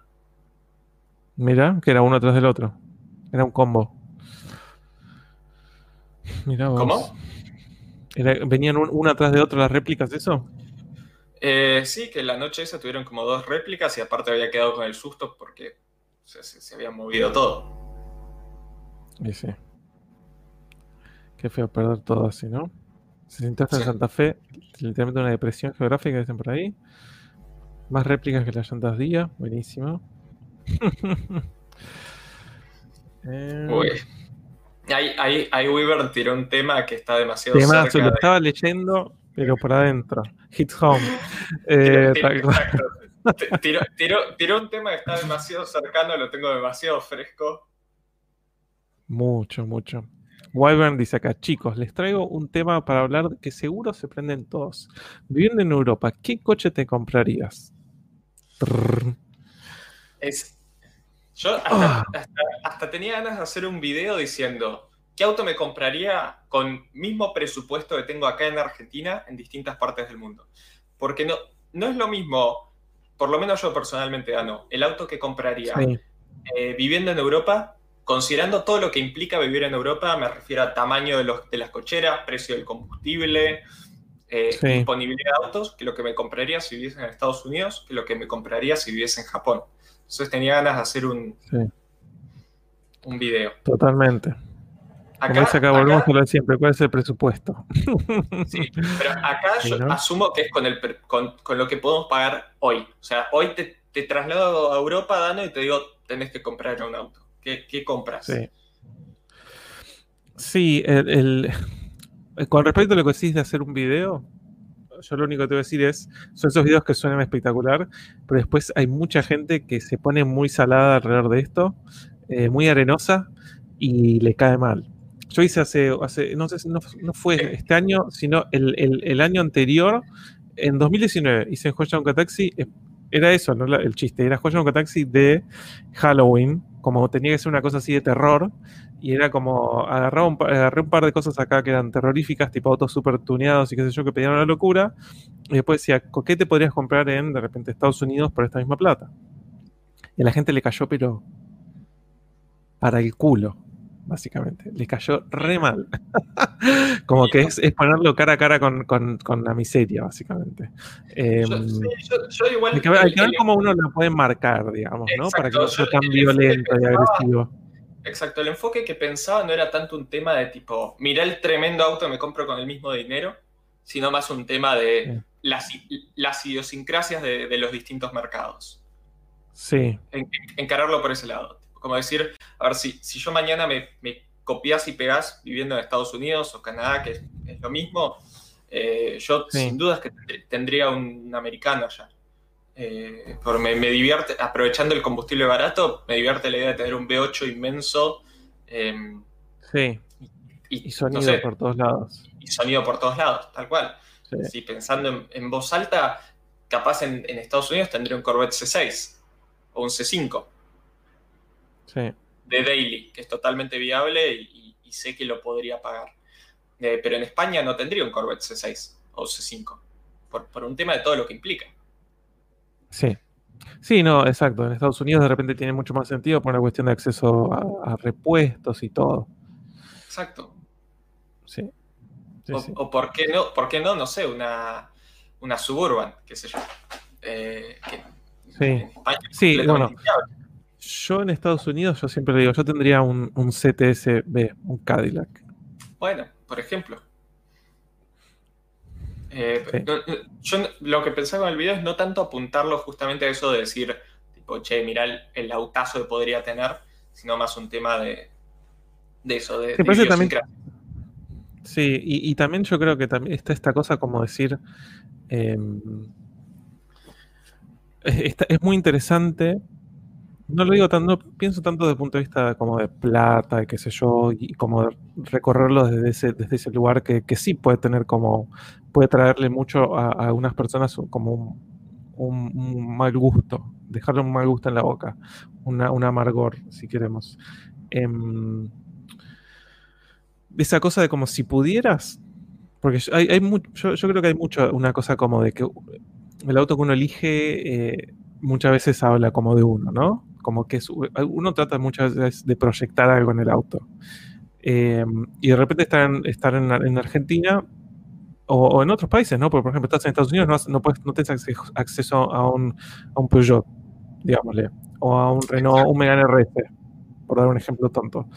Em, pero si tuvieras acceso a otros autos, ¿cuál te comprarías? ¿En, cuál, en, en, qué, ¿En qué cajita, en qué casillero te pondrías si pudieras comprarte, ¿entendés? ¿Cómo te gustaría ser? ¿Te, ¿Te gustaría ser el pibe de la Supra? ¿Te gustaría ser el pibe del GTR? ¿Te gustaría ser el pibe del Toyota MR2? ¿Te gustaría ser el pibe del RS6? O sea, ¿qué pibe serías vos, básicamente, no? Si tuvieras realmente acceso, por eso digo, no tanto desde un tema de tener lo más nuevo y si yo quiero ese auto que cuesta 150 mil dólares, sino más esa cosa de, sí, quizás podría, en, en otro país podría tener un RS6 de 2010 eh, y es un auto acá que es soñado por cómo está configurada la cosa, ¿no?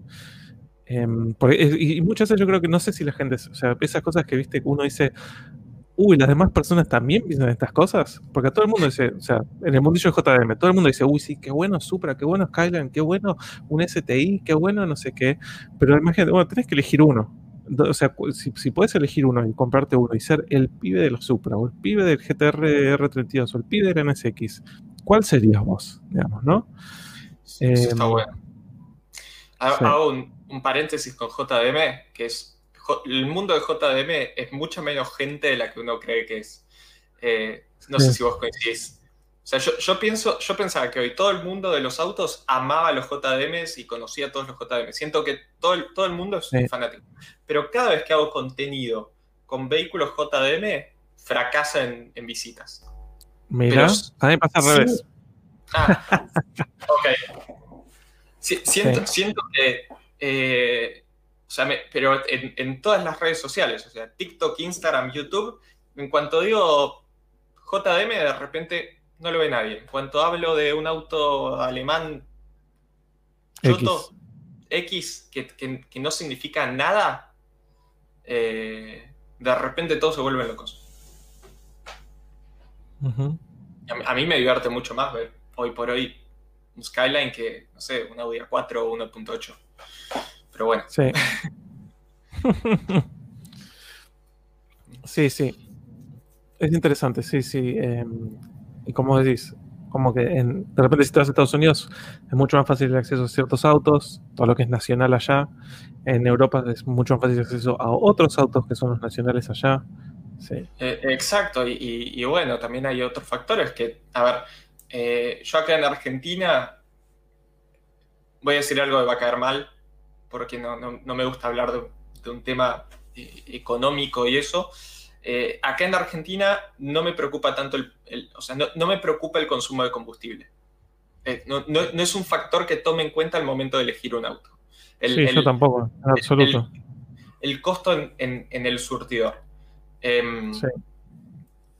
Porque en, en, términos internacionales, hoy, en este instante, el combustible, incluso con los últimos aumentos, es relativamente barato en Argentina. Ahora, si yo de repente mañana vivo en Europa, eh, asumiendo que tengo un ingreso similar al que tengo acá, donde el litro de combustible está a un euro con 20, que es como si acá estuviese el litro a 250 pesos, de repente por ahí sí empezaría a decir, che, no sé si está tan bueno gastar 300 euros al mes en nafta. Hmm. Eh, capaz, capaz, capaz digo, no, no me importa nada y lo disfruto y me saco una sonrisa y fin, pero...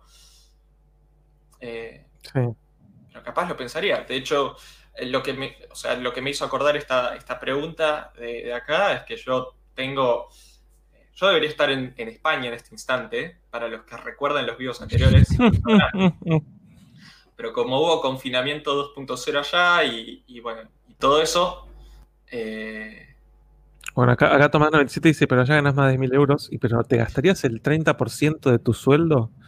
Como decía uno base, una cosa, sueldo básico, digamos, ¿no? 1.250 euros. ¿Te gastarías el 25% de tu sueldo en combustible? Sí, o, incluso en, a ver, el, costo de oportunidad es el mismo, más allá del, proporcional, de, proporcional de tu sueldo. O sea, decís, podría comer, podría comprar la comida de todo el mes con lo que gasto de combustible. Que hoy es algo que en Argentina no puedo decir. Exactamente. Hoy, hoy en Argentina, cuando digo, si no gastas esto en nafta, ¿en qué lo gasto? Y de repente, en, términos absolutos, no es tanto dinero. Pero bueno. Sí, totalmente. Eh, no, olvídate. Yo pienso, o sea, ¿qué cuesta llenar un tanque hoy en día?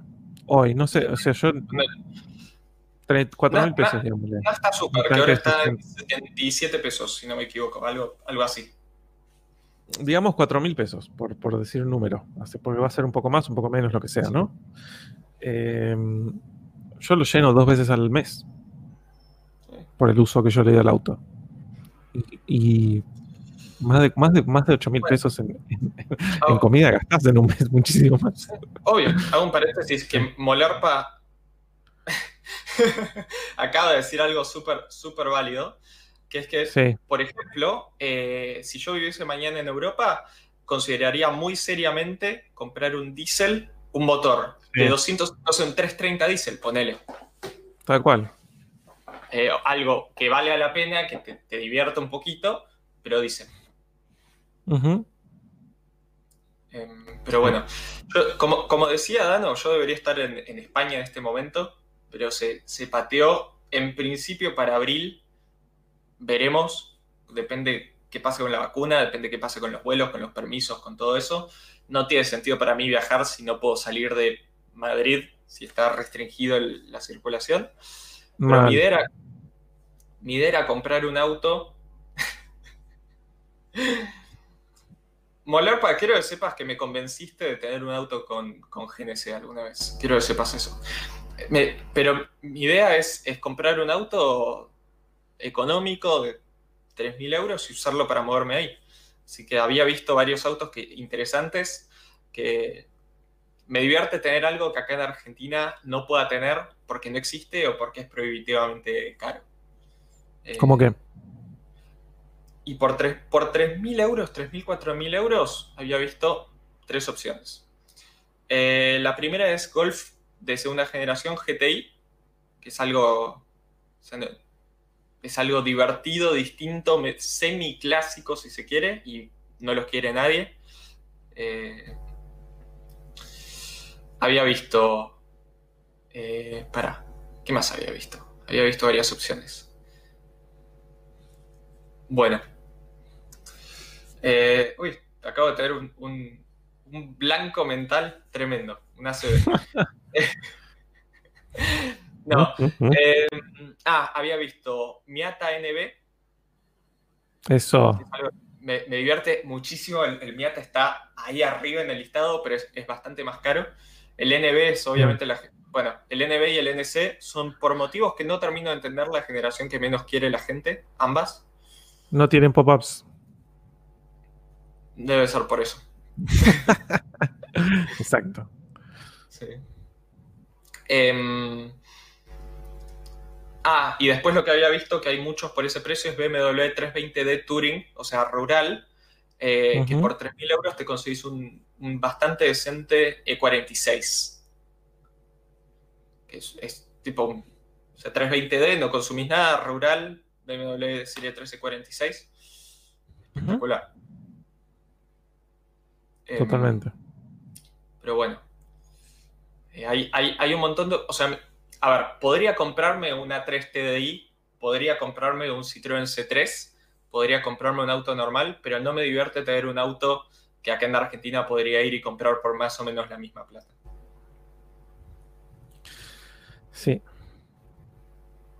Sí, sí, además acá con, eso, con ese dinero no conseguís nada. Que, sea eh, interesante, digamos, ¿no? Como que digas, uh, listo. Con esto voy a hacer.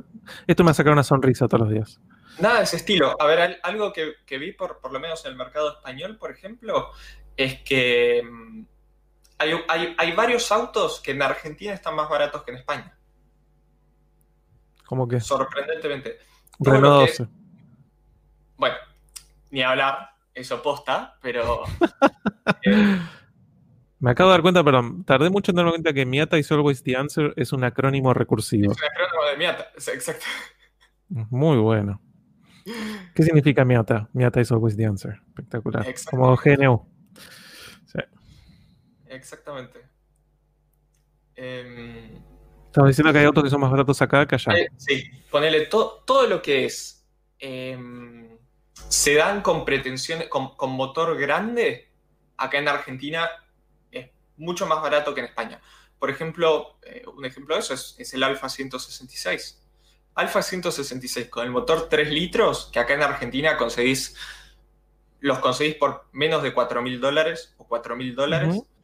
Allá en España, en, estado decente, de 7 mil euros para arriba. Mira. Y ahí, como dice Fede, Fede Haxich, tenés Audi TT de primera generación, que es muy interesante.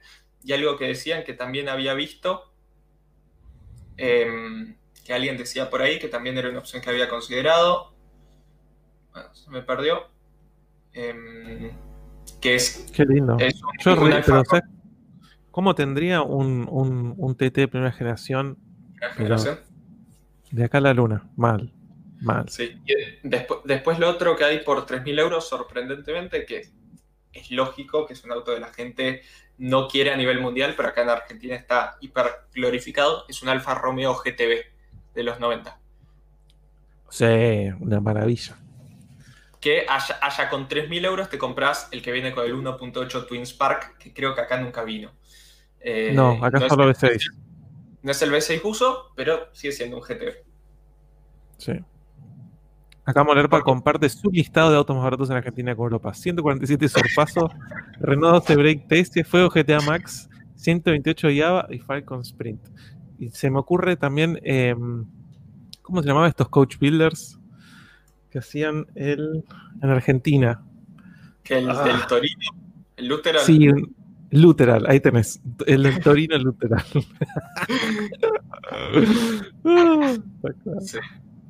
Una cupé fuego con el escape cortado, tal cual. No, no, pero de verdad, de verdad hay, varios autos eh, de, sedanes con motores grandes que valen más en España acá. El 750 que tenía yo, son, o sea, 750 en ese estado son autos que valen 15.000 euros. Eh, en ese estado. Hay algo muy interesante. Hay, algo, muy interesante que te deja pensando sobre el mercado argentino. Si haces la comparación, vos entras a ver los clasificados de, España o de, o de Alemania o de cualquier país europeo y de repente todos los autos que tienen 20 años tienen 300.000 kilómetros, 280.000, 350.000. Entrás a ver los clasificados de los autos con 20 años en Argentina y todos tienen 90.000, 110.000. 120. 120. 120 es el nuevo 90. Es el tope. No sé. te deja pensando, ¿qué será? ¿Acá no usamos los autos o allá tienen kilometrajes reales? Bueno, eso es, eso es algo que siempre me llama la atención de... Bueno, acá siempre, olvídate. Con todos los otros, eh, en una época todos tenían 90.000. Todos los japoneses con algún tipo de pretensión deportiva, Civic BTI, Subaru, lo que sea, todos tenían 90.000. Un par de años después, todos tienen 120. Es como si hay una especie de matemática. Em, y, lo que me causa mucha gracia es que, por ejemplo, en Estados Unidos, con respecto a los Subaru, es totalmente lo opuesto. Es una competencia de ver quién tiene el Subaru con mayor kilometraje, básicamente. Entonces, si tengo, tengo 300.000 millas en mi Subaru, no sé qué, y como que lo usan como si fuera una especie de, chapa de honor, ¿viste?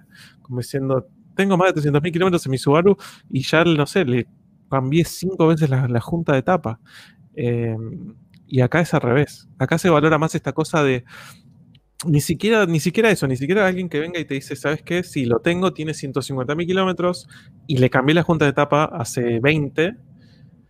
Eso ni siquiera es lo que valora la gente, me parece. La gente valora, quiere vivir ese, ese sueño febril de impecable. Lo único que le hice fue cambiar el aceite y ponerle nafta. Eso es todo lo que le tuve que hacer. Como si fuera esa cosa de este salió bueno. No le hice todo el mantenimiento preventivo. Se quieren comer el, este salió bueno y no le tuve que hacer nada. Yo, yo quedé, o sea, yo, los mejores autos que tuve en cuanto a confiabilidad son los que tenían kilometrajes comparativamente altos, pero recontra remil chequeados.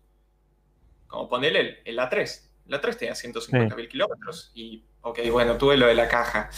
Pero lo de la caja no fue un tema del auto, un tema de y más allá de eso, era un placer el auto. Em, de hecho, hace, rato que, tengo ganas de aprovechar que nadie quiere los autos que tienen muchos kilómetros para hacer alguna propuesta barata y comprar un auto con 250.000, 300.000 kilómetros que sé que no van a tener problemas. Em, pero sí, que, a ver, el tema de los, de los kilómetros en Argentina es un tema porque es un problema, porque hay autos que sí tienen 90, 120 mil kilómetros y es muy difícil para el dueño justificarlos. Justificarlo, exactamente. Eh, me, ha, pasado de... Ahí vino Fede Gregos, muchas gracias a romper todo. El bombazo, eh, tal cual. Igual, quiero mencionar algo acá, dice, acá Lucas de Gente dice, si le hicieron la tapa es por algo. El tema es ese, los Subaru son notorios por eh, soplar junta de tapa. Entonces, es como una Supra. Es como la Supra que sabes que de fábrica, todas, absolutamente todas, sin importar que lo mantengas bien, todas van a soplar junta de tapa. O sea que si el dueño te dice que no lo hizo, uy. Es al revés. Si te dice, sí, la verdad que le cambié, le puse una, una eh, multilayer, no sé cuánto, le puse unos bulones ARP, o sea, ya está todo resuelto, ahí entras y compras. Pero te dice, no, este salió bueno, listo o, lo reventó y lo, lo volvieron a armar la tapa mal, porque si se, dice el manual, está mal armada, o se lo hicieron y no te lo quiere decir, por, por, este mismo motivo, básicamente. Sí. Tal cual. Em, es tal cual. Y, aparte, algo que, que, también genera desgaste que la gente no ve, más allá de los kilómetros, es el pasar de los años. Sí.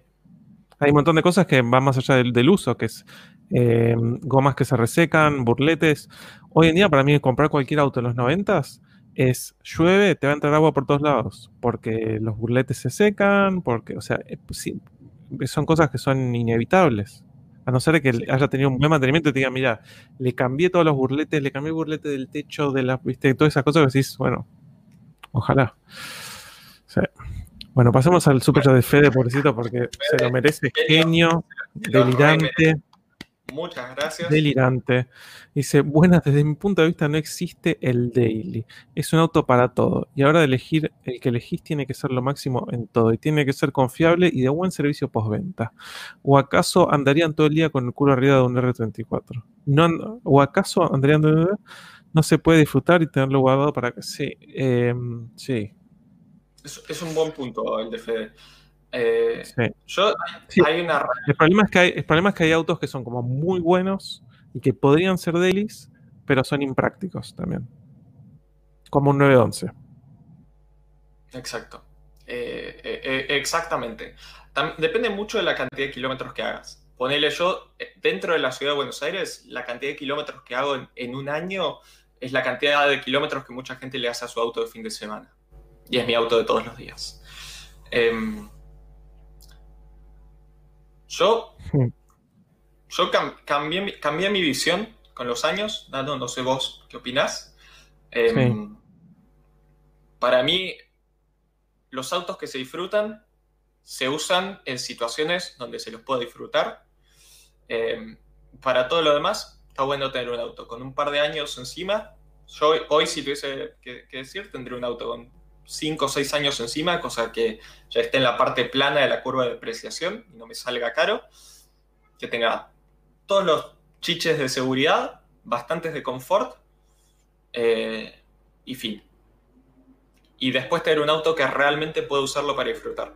Porque a, mí me di cuenta que con el tiempo no me divierte tanto estar parado en un atasco en Panamericana un viernes a las 6 de la tarde, mirando fija la aguja de temperatura en pleno verano, que no me levante temperatura, eh, y consumiendo nafta en un auto que no lo estoy disfrutando.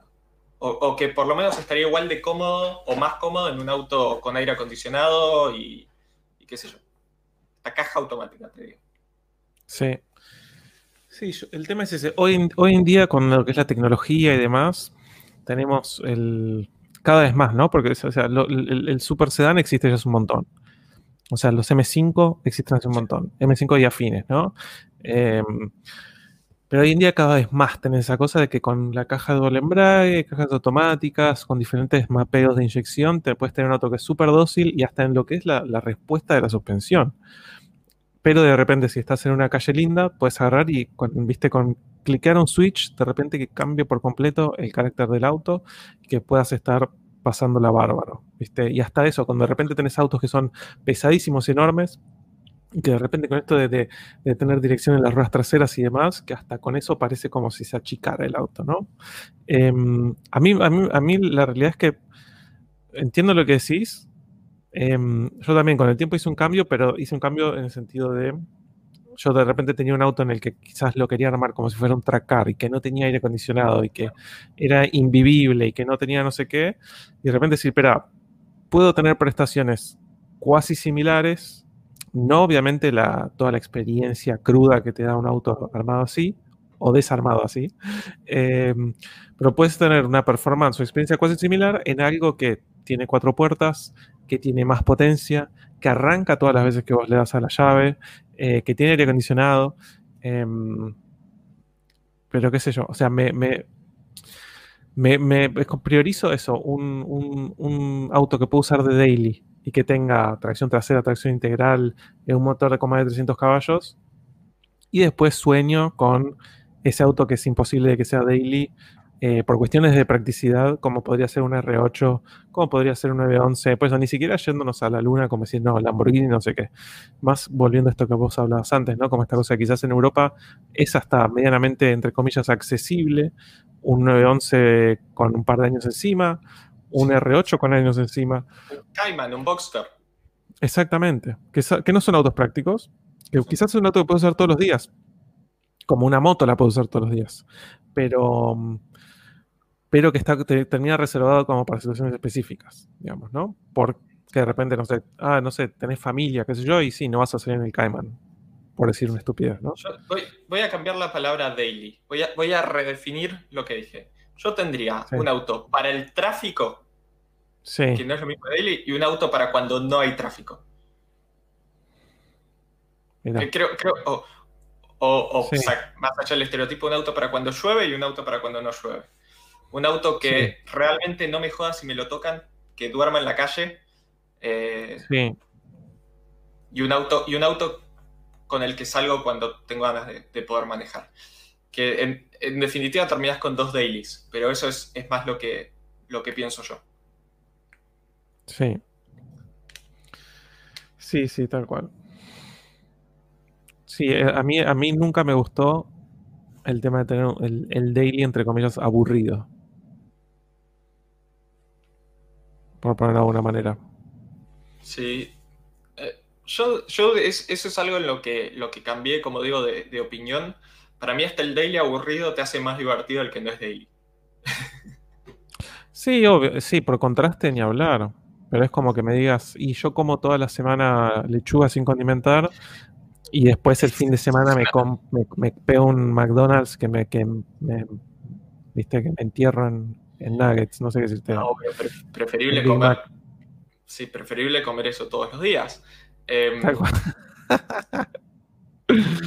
pero, eh, qué sé yo.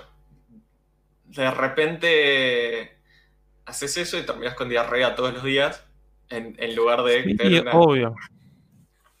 Sí, a lo que ves que de repente hoy en día tenés hasta si querés lugares de hamburguesas boutique que quizás están hechas con, con carne de mejor calidad, eh, no te pega tan feo al hígado y al sistema digestivo, como que realmente hay como hay un balance ahí. Sí, sí, qué sé yo. Eh, más lejos. Bueno, eh, eh, ¿cómo se llama esto? Como, si está ahí Moller si no se fue todavía no sé si lo conocía él ya a, Rubén en esa época, pero Rubén estaba armando su Taunus de 1000 HPS y, su daily era un Renault 12 que, era tipo los picapiedras, ¿viste? Básicamente no tenía piso, iba tipo tiqui, tiqui, tiqui, ¿entendés? Y era como el contraste, si flaco, te estás armando una bestia de, con un V8 de 5 litros bituro, qué sé yo, y después venía en el un Renault 12 que estaba tratando de correr el cuarto de milla, estaba, era reducción de peso. Eh, qué sé yo. Me parece que hay, como extremos también, ¿no? Hay extremos. Sí, coincido, coincido. Eh, y, hay autos que son excelentes. Exacto, dicen no era un Renault 12, no era ni siquiera un Renault 12, exactamente. Era un, Dacia, exactamente. sí, sí, tal cual. Ay, ay, ay. Bueno, después hizo un upgrade a un eh, gol eh, redondo. Al, gol pipeta power. Sí, yo, yo coincido que, hay, hay, un balance, que es, es cierto. Pero a mí me, lo que me pasa con, ese balance eh, es que termina no siendo bueno para... mi sensación que me da es que termina no siendo bueno como para, para nada. A ver, depende cuál sea el balance que puedas tener. Obvio, si puedes tener un M5 y es otra historia. Sí, bueno, tenés, también el fantasma que persigue a muchos, que es el momento en el que el daily anda más que el proyecto. Eso es un peligro. Sí. Eso No, te, no, te, puede pasar. Eh, Sí, yo tengo un amigo que, también es amigo de, Rubén, no creo que esté viendo esto, pero tenía eh, de proyectos, tenía una Civic Turbo, Civic de eh, quinta generación, o sea, tipo la de Rápido y Furioso, la de la primera, Coupé, Turbo, em, también no sé cuántas RX7 que siempre eran de proyecto, em, y un día se compró de Daily un Civic SI. ¿Para qué? Los puso a todos los proyectos en el freezer. Todos los proyectos en el freezer, pero mal, porque de repente tenías un auto que te servía para absolutamente todo, 200 y pico de caballos, porque te haces una repro y listo, eh, aire acondicionado, diferenciado todo locante, eh, puedes llevar a toda la familia, y, hoy en día sigue teniendo la misma Civic SI, con más de 200.000 kilómetros y con a mucha honra, básicamente. Lo usa para todo. Sí. Alias Gabo, dice ahí Moller Exactamente, exactamente, el gran Gabo. Es, un poco eso, estoy pero totalmente de acuerdo. Eh, por eso digo, para mí el, proyecto o el auto de fin de semana o el que no sea daily tiene que, tiene que tener algo que el daily no tenga. Sí.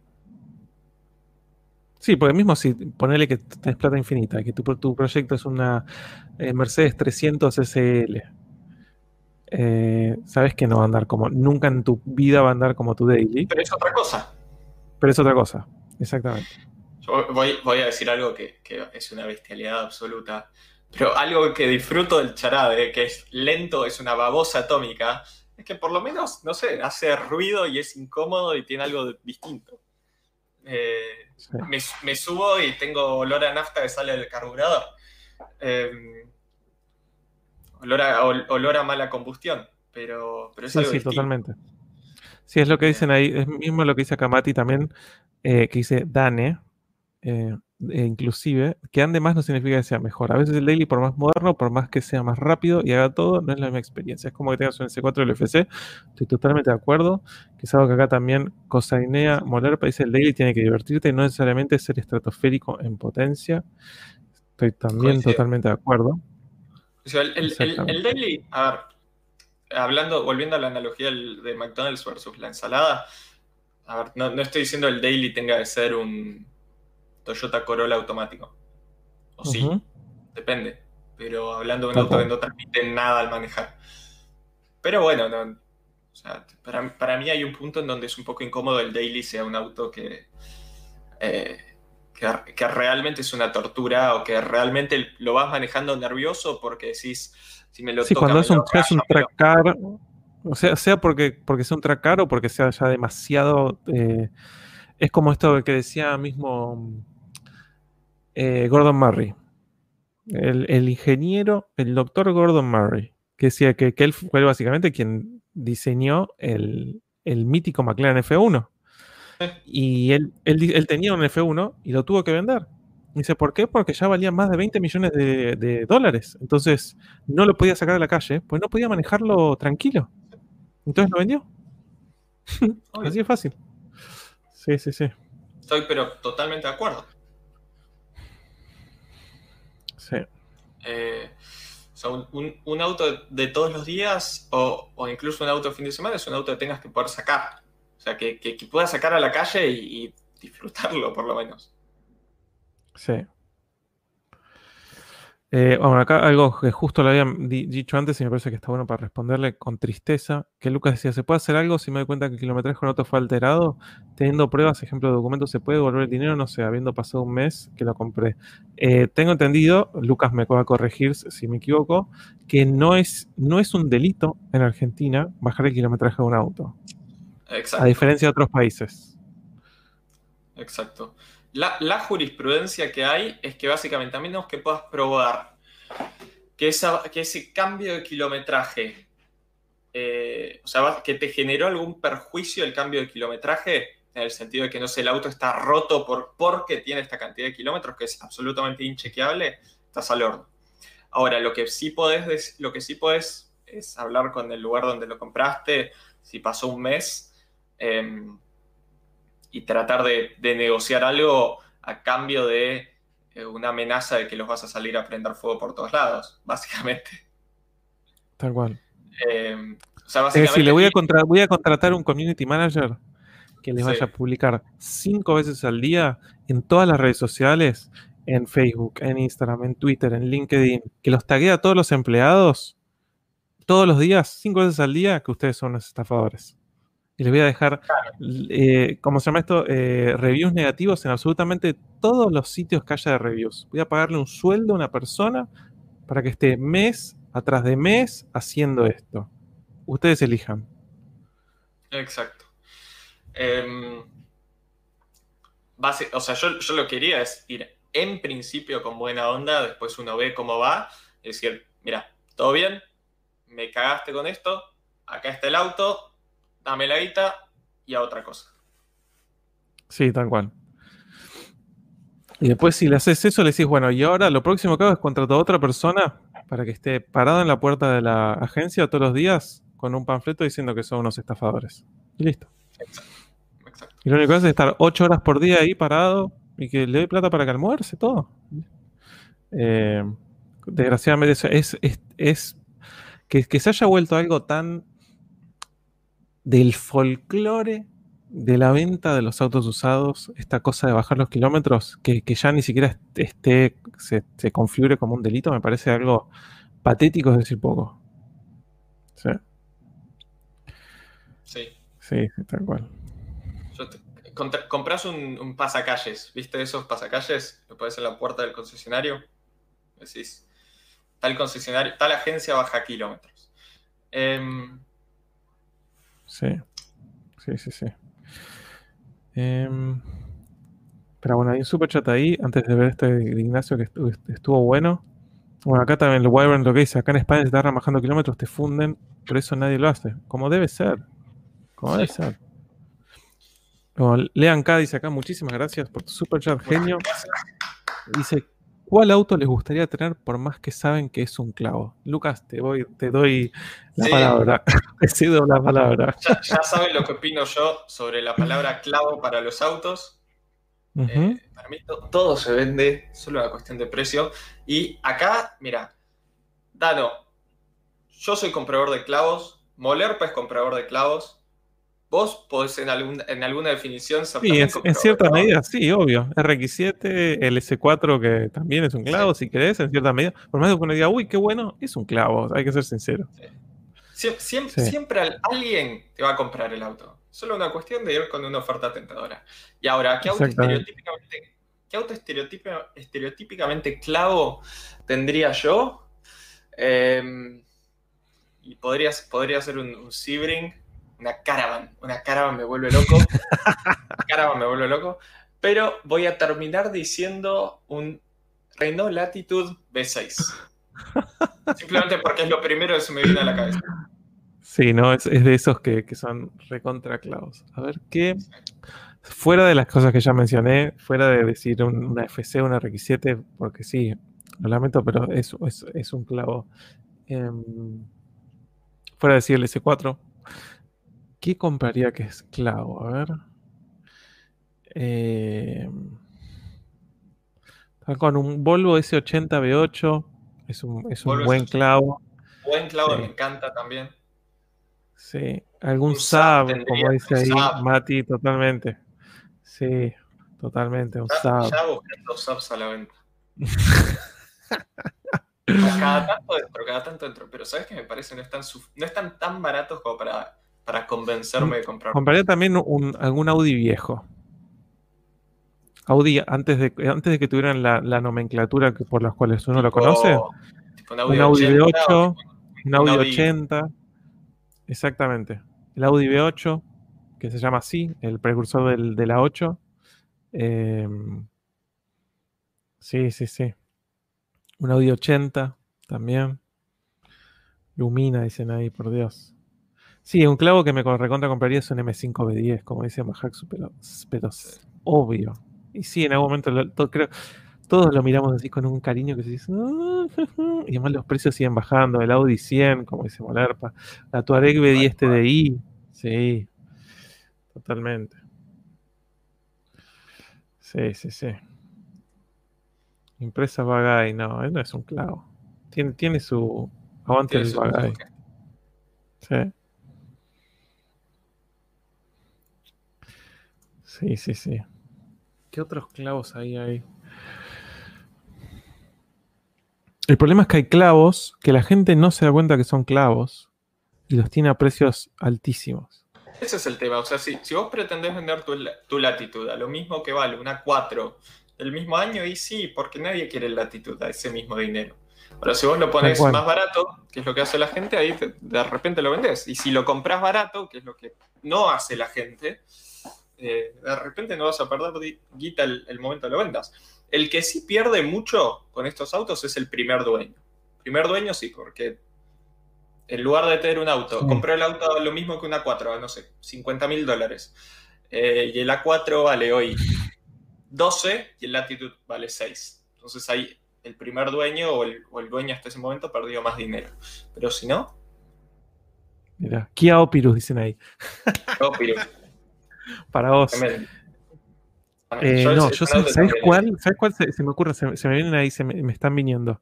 El tema es que realmente se me viene uno que vale 150 mil dólares, pero que me encanta. Y que en otros momentos ha valido muchísimo menos. El SZ Zagato. SZ Zagato. El Alfa. Ahora se puso de moda. Ah, cómo me gusta, por Dios. Tiene 5 caballos, pero no puede ser más lindo, por Dios. Eh, no, ¿sabes cuál? Se me viene a la cabeza, que aparecen de vez en cuando en venta. Maserati Biturbo. Maserati Biturbo. Esos son autos que afuera valen nada, pero nada de nada. Pero qué es, pero voy a buscar una foto porque un montón de gente no lo debe conocer. Es eh, los 80 personificados. Es ultra 80, básicamente. Ah, qué cosa más hermosa. ¿Por qué? ¿Qué hice? Estoy tratando de encontrar una imagen y estoy tocando. fue mi, boomer moment. Maserati Turbo. Vamos a share screen. Ahí está. Básicamente es un super Renault 11. No hay otra forma de verlo. Es un super Renault 11, básicamente. Hay que dice, yo sabía que a Mati le iba a gustar. A Mati obvio le va a gustar. Es una no, los, no los quieren nadie, valen nada. Sí. Esos, esos son los que, por lo menos los primeros, que a mí me parece insólito, es biturbo carburado. Sí, sí, sí, sí. sí. Con sí, sí, exactamente. Que, que me parece una combinación que, que, solo los italianos pueden hacer. Sí, este, esa, esa, esa, cosa de, que, que, puedan hacerlo no significa que tengan que hacerlo, chicos. Que tengan que hacerlo. es, Qué cosa hermosa, por Dios. Es hermoso, es hermoso. A ver si encuentro foto del foto del, del motor, a ver. Porque sí, esas cosas que decís, oh, por Dios. No, quiero una foto de buena calidad del motor, no estas basuras que me está mostrando. A ver, a ver.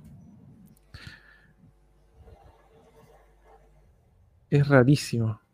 Me hace acordar mucho al vano motor del Audi S4 B5, que también es 2.7 biturbo, B6, y tiene esa cosa de la admisión medio rara que va, que viene.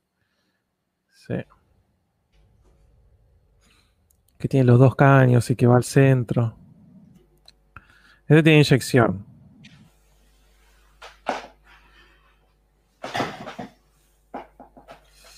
Sí, las últimas ya vinieron con inyección. Tal cual que dice. Hola, me da algo poco confiable. Sí, es turbo de los 90. No hay menos confiable o que lo hacemos carburado. Exactamente. Que se salga de punto constantemente. Constantemente. Sí. Exactamente. Acá dice, la Sang Young es un clavo. Yo, tengo la, idea de que la, Muso es la que dice a mi costado Powered by Mercedes-Benz. La, Muso y la Corando también creo que tenía el mismo sticker. Yo, eh, me parece que la, por una razón tengo la apreciación de que la Muso debe ser menos clavo que la Action. Que, es como más moderna, qué sé yo. La, Muso como que tiene esa cosa medio... Eh, viste Nunca me sale la palabra, pero como rugged. Sí, sí, sí, sí, Se, la banca. Todo terreno. Sí, exactamente. Y la, la Action no.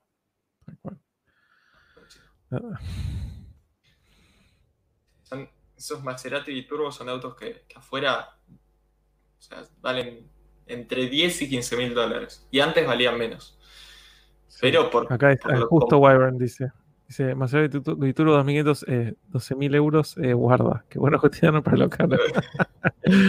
pero eso, es, eso sí es posta caro de mantener, pero... Sí, olvídate. Desea romper algo todo el tiempo. No solo caro, o sea, no, es un tema necesariamente de lo que gastás, es del poco uso que le podés dar al auto. es, es, ese sí es el auto que, por más que sean piezas baratas y simples, lo tenés siempre parado. Sí, tal cual. Bueno, otro que mencionan ahí, que mencionó em, Mati, porque yo estoy buscando cosas y no me respeta, que quiero ver imágenes grandes, es el Opel Omega. El, Opel, a mí me gusta el Lotus Cartón. Ah, tal cual. ¿No son hermanitos, chicos? Eh, sí, sí, sí, sí. Pero el, Opel Omega. Busqué, Opel Omega y me apareció el Lotus Cartón, básicamente. Sí, sí, sí, sí. Eh, eso, eso sí es una. Pero Bestialidad. Muy lindo. Mm. HT pregunta si tendríamos una hatch. Asumo que dice una Civic hatch. Sí, a mí siempre me gusta. Más una, una BTI. Lotus cartón, dicen a mí, me, gustan, pero no estoy fanatizado, entonces no, no convalido los precios. Sí, los precios también, exacto. Ahora apareció una que está supuestamente en muy buenas condiciones y no sé si piden como, no sé. Un millón trescientos mil. Sí, casi, exacto, nueve mil dólares, una cosa así. Yo paso, sinceramente. Yo paso, pero para mí, para mí ese se va a vender, ¿eh? Seguro, Si está, si está en las condiciones que, que... aparecen las fotos. Sí. Eso mismo. Renault Safran. Renault Safran, qué buen clavo. ¿Qué es esto, boludo?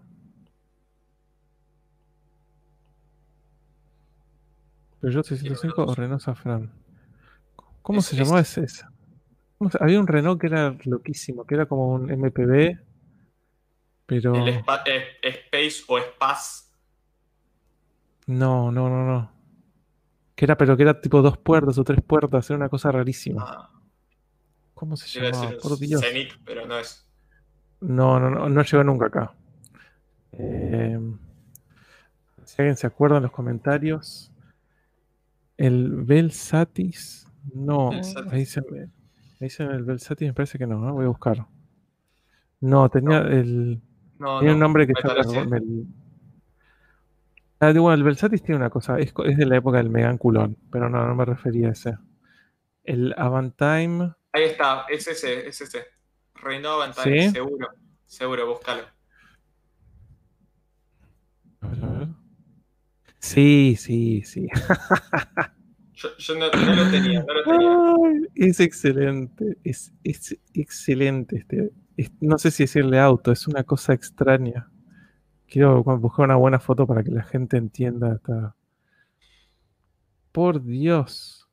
Estaban dementes cuando hicieron este auto. O sea, a pesar que lo diseñaron y alguien lo tuvo que aprobar. ¿Por qué? Yo no quiero una foto gigante, no quiero una foto chiquita. ¿Por qué me hacen esto? Eh, a ver, a ver. Ahí está. En lo que es esto, por Dios. ¿A quién, a quién, o sea, ¿a quién se le ocurrió? No, no, pues sí, no puedo creer que lo hayan aprobado, sinceramente. Me dijo, sí, la verdad que esto es. Este es el para el lado que tenemos que ir. Muy bueno. Y, tiene una cosa en las ópticas traseras, que yo nunca me voy a olvidar, que es excelente. Fíjense cómo es la óptica trasera, de que es como que se, que se cruza en un momento. Sí. La parte de arriba es como que da una vuelta, como que hace una especie de, un reloj de arena. Un reloj de arena, exactamente. Como si fuera un reloj de arena. Es increíble. Y, además, bueno, en ese momento el lenguaje de, diseño de, Renault era tener el, culo ese así la, luneta que baje así perpendicular al piso eh, es excelente. Luces de estilo origami, dicen, muy bueno. Como el Megan Hatch, exactamente la cola, así que baja perpendicular como el Megan Hatch. Y después dicen que la múltipla es fea, sí. Es muy buena. El faro de Moebius, muy buena, sí, la apreciación ahí de Moloropa. Los faros traseros de Moebius. Excelente. Excelente. El padre me andó Hatch. Padre, tal cual. Sí. Sí, sí, pero en CX es muy lindo. Tal cual. Que es muy lindo, la verdad.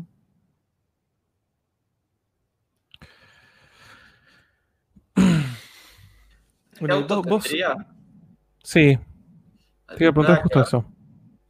Pensando así en, voz alta, me acabo de acordar, hice la asociación clavos con la pregunta que nos hicieron de autos afuera. Me muero por tener alguna vez en mi vida un Ford Crown Victoria. ¿Un Crown Vic? Un Crown Vic. nada que ver, nada que ver con nada, pero de verdad. Me nada que ver con nada. Sí, sí, me quedé pensando en, en eso. ¿Por qué? La pregunta, ¿no? Sí, sí. busco una foto para la gente que no lo, que quizás no lo tiene. todo el mundo lo tiene de, las películas de Estados Unidos, de policías, de ambulantes, taxis, todo. Taxis. Sí. Ese es un auto que. Irías a comparte, lo vas a comprar a un, a un coso usado si te llevas a uno que diga Police Interceptor atrás. Tal cual, tal cual que haya sido un undercover. tal cual. Qué bueno. Es un auto que me divertiría muchísimo tener. Alguna vez.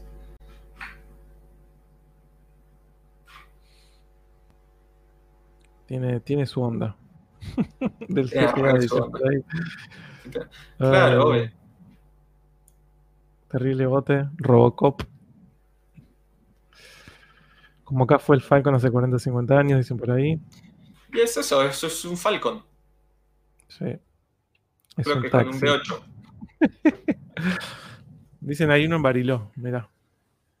Mira, nunca lo había visto.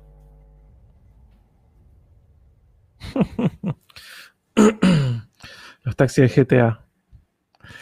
Sí. Es un, icono que nunca pudo ser reemplazado. Actualmente los taxis y demás en Estados Unidos son Ford Explorer. Dicen el Mercury Marauder también.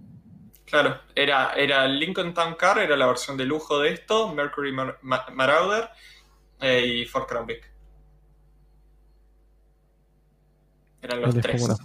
era, creo, que era Panther Body, se llamaba el chasis, algo así. En su facha, ¿eh? se puede hacer lindo. Me vas a acordar al. al. ¿Cómo se llama? El GNX, que es una maravilla. Tiene, tiene una, una onda eso. GNX, otro auto que en Estados Unidos no valía nada y de repente se pusieron de moda. Sí, mal. Totalmente. Auto hermoso, pero que el interior es. Te querés pegar un tiro. Pero sí es el, el auto de Darth Vader. A ver si consigo una buena foto de un GNX. Bueno, estuvo en Rápido y Furioso, como también para, agregarle al, al, al, al interés de la gente. Exactamente. Sí.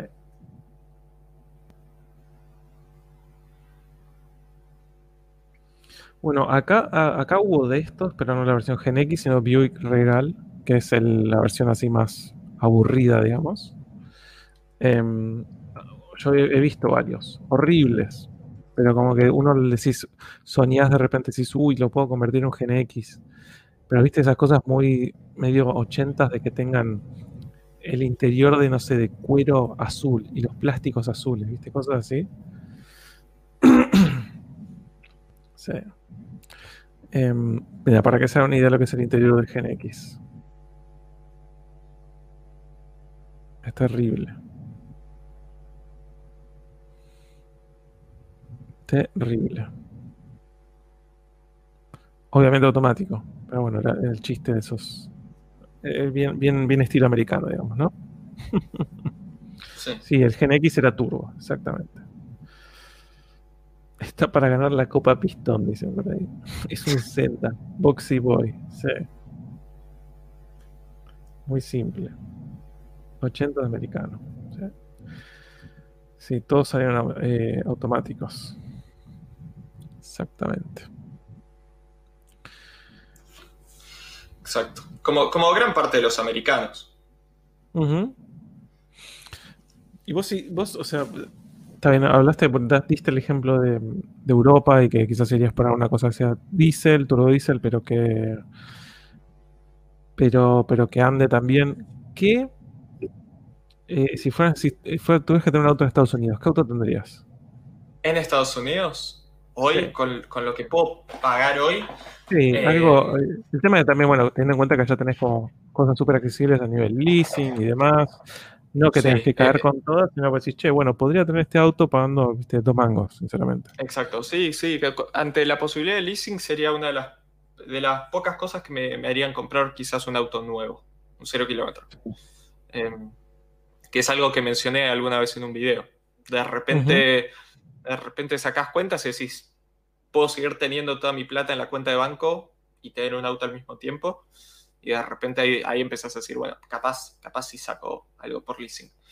Em, yo en, Estados Unidos, hoy por hoy, eh, probablemente me tiraría o por un Mustang. Eh, ¿Qué año? nuevo, digamos, ¿no? Exacto, si es por leasing Mustang nuevo, probablemente sería tipo un, EcoBoost, pero no, me jodería, aunque me, gustaría, me gustaría un, V8. Em, o si no, me buscaría un Corvette C5. Mirá vos. Corvette C5 base, o sea, ni, Z06 ni nada. O sea, básicamente la FD americana. La FD americana, correcto. Esos son los dos autos que más me tientan, que es gracioso porque, insisto, dije un Chevrolet y un Ford. Em, sí. Pero sí, un, es, es, A mí me encanta esta generación del Corvette, me encanta. Sinceramente. A mí me, gusta mucho, fue el último, si no me equivoco, fue el último auto en producirse con pop-ups. O sea. Sí, exactamente. Hasta fines de los. Hasta, hasta creo que 2005, 2006. Sí, tienes razón, tienes razón. Sí, hasta mediados de salió el C6. Sí. Sí, es, es, es hermoso. Lo único que no me gusta de este auto es el interior. Pero no, tampoco es la muerte, tampoco es la muerte. El, interior del Corvette recién mejoró con el C7, ni siquiera el C6 tiene buen interior. Sí, totalmente. Es, muy... ¿Sabes qué me hace acordar también?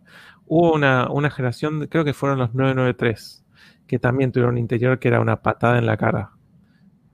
Eh, mira, Para mí el, el, 996 tiene un mal interior también. Hablando del 996. todo redondo y parece una cosa que el 997 me oh, qué asco por Dios. Sí aparte son, son todos color beige por algún motivo. Y acá Buick GNX dice el GNX le gana. Es tipo eh, Mark Jacobs por Mark Jacobs básicamente. Sí Parece un Mazda, RX-7 exactamente, es, por eso decimos que es la, la FD, la RX-7 tercera generación americana. Eh, sí, es horrible el interior. Pero eh, te digo, con lo lindo que es el exterior, vale la pena. Vale la pena. Acá Pablito HP, muchísimas gracias. Qué bueno verte acá. Muchas gracias, Pablito. Dice, ¿cuál de todos los clavos defienden a capa y espada? Anotame como un Avantim o el Belsatis. Pero que yo, antes, antes de entrar en ese tema de defender a capa espada, yo dejo una foto de qué es lo que, en qué es lo que yo andaría si estuviera allá, que es, la CTCB, em, ¿cómo se llama esto? Wagon. Que es básicamente un Corvette, porque tiene básicamente la misma mecánica que el Corvette, pero Wagon. Es, es una locura. ¿Doug de Mirror no tuvo una? Sí, sí, sí. Así es. Y además tuvo un, S 63 o sea, le gustan las jugadoras así agresivas, violentas. Em, bueno, y ahí Pablito pregunta, ¿qué, ¿cuál de estos clavos defiende a capa espada? ¿Cuál, ¿Cuáles defendes? Eh, yo ya dije. Yo, para, yo defiendo el, el Renault Latitude, que básicamente es un Nissan Teana con el BQ35 lo defiendo. Lo defiendo a morir. Porque es básicamente un mecánica Nissan con un caparazón de, de Renault coreano que no dice nada.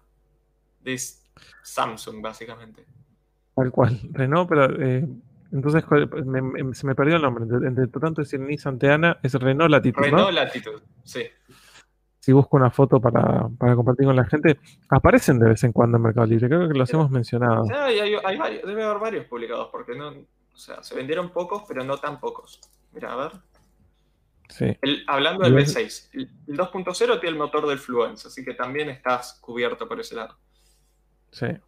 Valen 900 mil pesos. Y menos también. Mira vos. Y tenés 240 caballos. Eso sí, tracción delantera, eso es lo, único complejo. Pero bueno, nada, es un auto súper bien equipado con un motor que es fiable. Así que lo defiende. Sí, sí, sí, desde un punto de vista como súper así de, de, de, como decís, razonable, de pensar y defender. Em, porque yo sé que, por ejemplo, lo que hablábamos antes de Maserati, eso, o sea, no es razonable. Lo defiendo porque digo, uh, qué bueno que está. Pero pero no, convencería, sé que no convencería a nadie, ni intentaría convencer a alguien de que es, es un buen auto para comprar. De hecho, ese auto, yo dije lo de Samsung y es en serio. Eh, ahí chequeé cómo se llama el, modelo. Este auto se vendió bajo la marca Samsung como Samsung SM5. No me acordaba si era el SM7 o el SM5. Es el SM5. Dicen hay uno solo en el Mercado Libre. Sí. No, no hay uno solo en el Mercado Libre. Ah, Citroën C6, dice. El C6 sí es una. me encanta. C6 me encanta. Sí. Sí, yo no entiendo por qué la gente le tiene tanto tema al a los Citroën, eh, al C4, al C6, al C5. Son, o sea, entiendo que son clavos, pero son, autos muy buenos, muy lindos. Al, C6 lo, lo, entiendo un poco más por el tema de lo complejo. Al C4 nunca entendí por qué la gente le tiene... Totalmente. Samsung S20. S20, tal cual. Tal cual.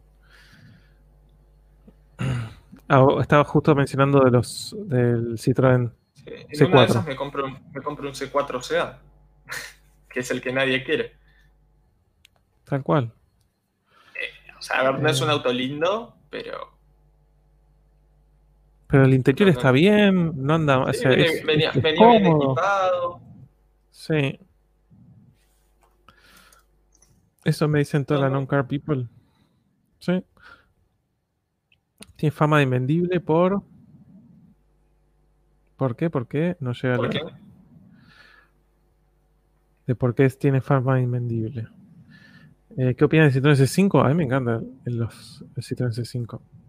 También eso quizás fueron autos que cuando salieron eran muy eran caros y hoy en día como un usado tiene mucho más sentido. Lo mismo que el Latitude, imagina cuando salió debía costar cualquier cantidad de plata. Costa, lo mismo que una 4, un poquito menos equipado. Mira esto. Tiene que ser repatriado, si no, me explico. Si es repatriado. Espera, espera, espera. Voy a pasarte. ¿Por dónde me mandas? Tremendo. Mira, a, alguien, alguien le va a gustar esto. Está publicado hace tres días. Lo mando por WhatsApp. Hablando de, de, de clavos. Repatriado. Citroën C5 Tourer HD. ¿Qué cara? Mirá vos. Mira, piden un millón de pesos. Me queda una cosita y ahora lo, abro. No sé si son en Argentina. Ahora lo comparto, chicos, no se, no se preocupen. Sí, las fotos son en Argentina. Mirá, qué, qué propuesta interesante. 2.0 HDI Auto moderno, bien equipado. 260 kilómetros por hora, papá. Las llantas están buenas también, ¿eh? El interior está muy bien. Tiene el juguetito del bebé también abajo. Sí, yo no, sé si este auto diría que es. Te hago una pregunta, Dano, ¿vos qué opinas? Para vos, esta persona. Esto es una repatriación interesante o un desperdicio de cupo de repatriación. Hablando de eh, autos que se pueden traer. Parece que entra, en, un lugar así medio como discutible, quizás. Sí. para mí lo, único que es desperdicio de cupo de repatriación es cuando traen autos que están detonados autos que son exactamente iguales a lo, que se vende acá. exactamente igual cuando, traen repatriado un Citroën C3 o una Honda CRB de segunda generación, ahí es donde no entiendo nada. Porque ni siquiera te sale más barato. Entre flete y todo. Sí, Pero, esto claramente es una mudanza que hizo alguien y listo. Sí, tal cual. Sí. O sea, es un desperdicio si uno lo piensa como negocio o como si uno empieza a decir, todo lo que hubieses podido traer, pero al mismo tiempo, o sea, estoy, estoy de acuerdo con, esto que decís. Es un auto que acá no se consigue, que acá no existe. Eh, y lo más reciente es que, como vos mencionabas, no, no, no pide una locura de precio. No, no, no, a mí no me parece una locura por ese auto, personalmente. El motor es un motor conocido. Lo, único, o sea, el, frente es el mismo del, del C5 que se vendió acá. Lo único es si te chocan de atrás, pero literalmente lo único. Lo demás no vas a tener ningún problema. Tal cual. Sí, o sea, está bien, es verdad lo que dicen, es un desperdicio, eh, como sí, obvio. Se podrían haber traído, no sé, un R8, se podrían traer un 911 clásico. O sea, desde esa óptica, de esa métrica, sin lugar a dudas, es un desperdicio. Pero prefiero, prefiero que, hagan esto que que traigan, como decís, un fiesta de primera generación. Sí, tal cual. Para mí, cualquier cosa que haga distinto al parque automotor argentino, vale. Sí. A mí me, divierte. Y si es una rural, más aún. Aunque sea un C5. Sí, totalmente.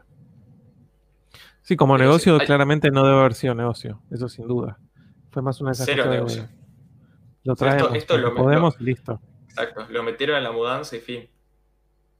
Sí, sí, sin duda. Sí, tal cual. Gonza, hay, hay varios Bora 2.0 patentados en 2016, así que tranquilo. Em, Santiago Adoy, muchísimas gracias por super chat y pregunta, ¿qué opinan del Falcon XR6? Yo lo veo como un pedazo de proyecto para repatriar. Sí, pero es, es, un, es todo un tema. Voy a buscar una foto a ver si... Eso. Es todo un tema porque lo tenés que repatriar de Australia. Ese es el tema. Pero es interesante, o sea, si estás en, si estás en Australia y tenés que traerte un auto, es algo, algo lindo. Capaz puedes incluso enganchar a los, fanáticos del Falcon acá. Si bien no tienen nada que ver un auto con el otro. Dicen, no, eso no es un Falcon, ¿de qué me estás hablando? sí. Pero sí, en Australia tienen algunos autos súper interesantes. Súper interesantes.